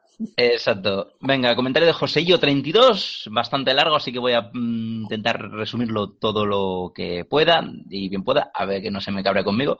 Dice, nunca he entendido la defensa tan ferra por Mass Effect el primero. Dice que jugablemente es una defesio que en su opinión solo tiene valor argumental. El componente de rolero era ínfimo, cambiar armas y armaduras. Dice que le gustan mucho todos y que el 2 y el 3 se los ha completado eh, siete veces. Así que sabe de lo que habla a la hora de eh, agradecer que se concertara un poco para mejorar su control. Dice que se están muriendo las uñas para ver algo más de Andrómeda. Y en cuanto al tema de Titanfall y demás, dice que es una pena que ella ni siquiera le aclara zampera el futuro de la saga, mientras otros como Call of Duty triunfan con tu modelo de shooter. Hablamos de Assassin's Creed Black Flag, también con el tema de los juegos que podrían ser nuevas IPs, pero ahí precisamente está la gracia. Si al nuevo Call of Duty da saltitos y verticalidad, no le llamas Call of Duty, Titanfall te come, como he dicho arriba. Por ser entre comillas, que inventó esto. Y Battlefield, por ejemplo, es un- el nombre, originaria aparte. Y Madre dice, pues data, Aymar, hijo de puta. Por un momento pensé que el podcast se acababa en serio y yo solo valgo para ser espartano. Gonorrea mal paído. Plata o plomo. Plata Pues, o plomo. eh, el tema, yo a Joselillo le, le- le diría, eh, a ver, no es que el key de la cuestión esté en llamarle Call of Duty, llamarle Assassin's Creed, es, o sea, precisamente ahí nos está dando la razón, es que se cagan por las patas abajo, les da miedo cambiar, o sea, hacer una nueva IP y cambiar el nombre, entonces, aunque el juego realmente es, es- esté totalmente diferenciado de, de sus eh, eh, homónimos originales, eh, da igual, ellos siguen poniendo esa, esa, esa muletilla de, de Assassin's Creed. Yo creo que no conozco un jugador que haya jugado a Black Flag que te diga que la parte de la, la parte ambientada en la época actual, en el Animus y demás, eh, cuando estás eh, trabajando para Astergo, a- Astergo como coño se pronuncie, eh, eh, no, no le sobre. O sea, es que todo el mundo yo creo que pasa de, de tapadillo por esas fases, como venga, es así, venga, que sigue que yo quiero ir a piratear con, con claro.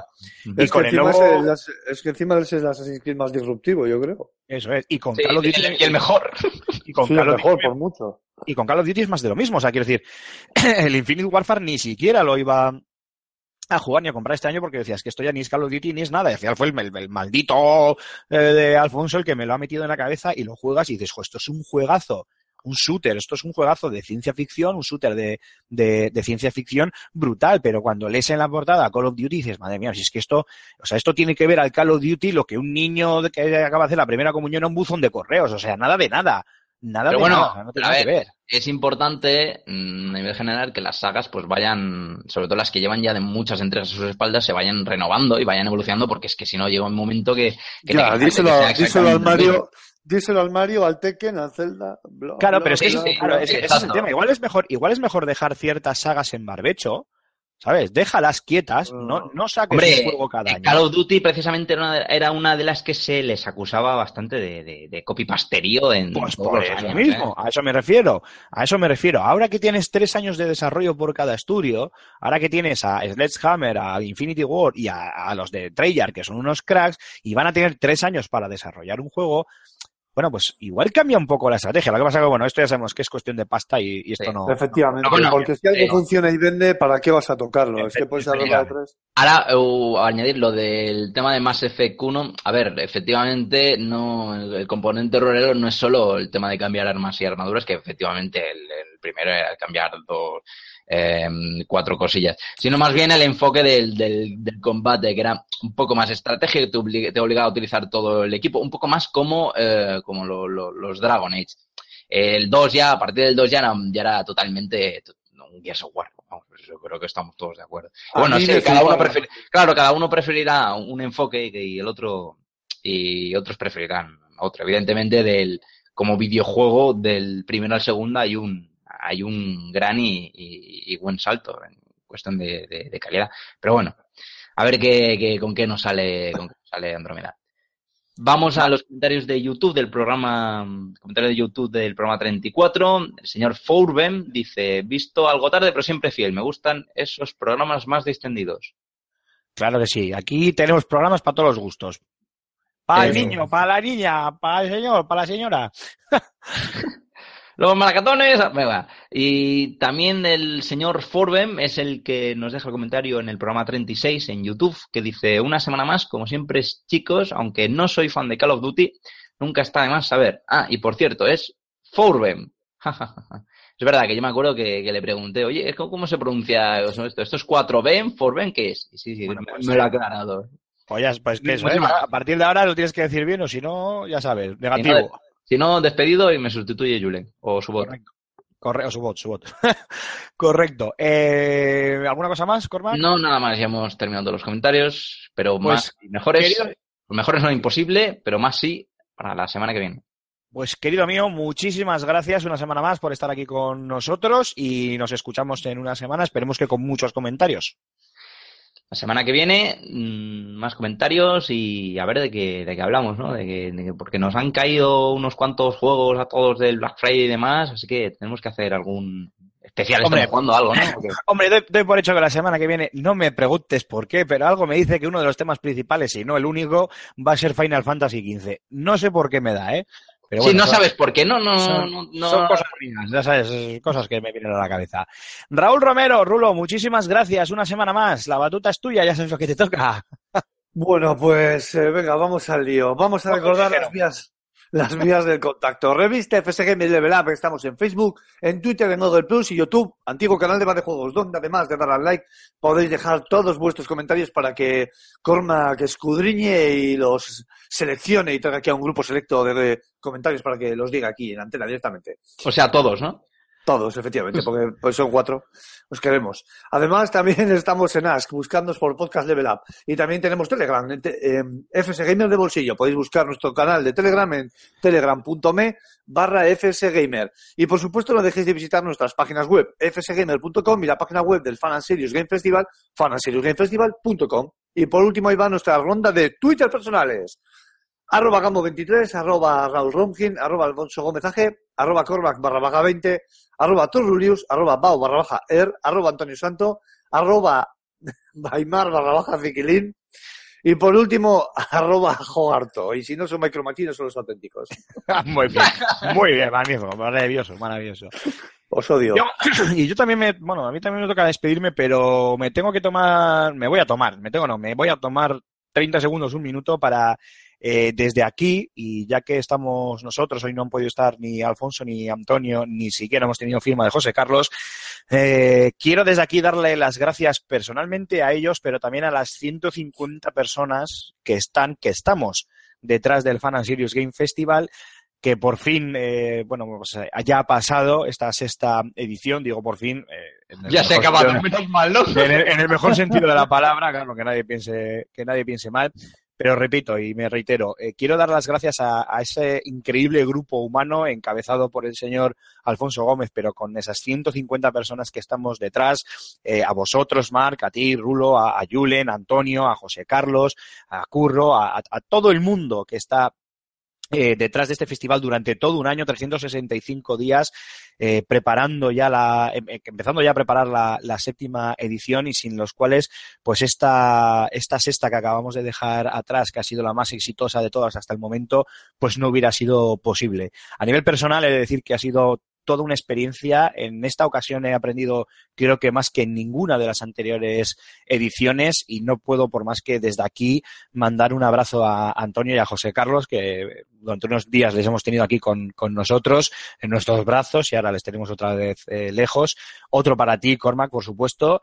Y, nada, y a vosotros, queridos oyentes, eh, daros las gracias por estar una semana más ahí al otro lado escuchándonos, dándonos vuestro feedback y como Alfonso siempre suele decir, ya sabéis que yo le robo la frase, ser muy felices, que eso es lo realmente importante, jugar a muchos videojuegos, como alguien llega algo top speed y le arranco la cabeza. Y dicho lo cual, nos escuchamos dentro de siete días. Adiós a todos.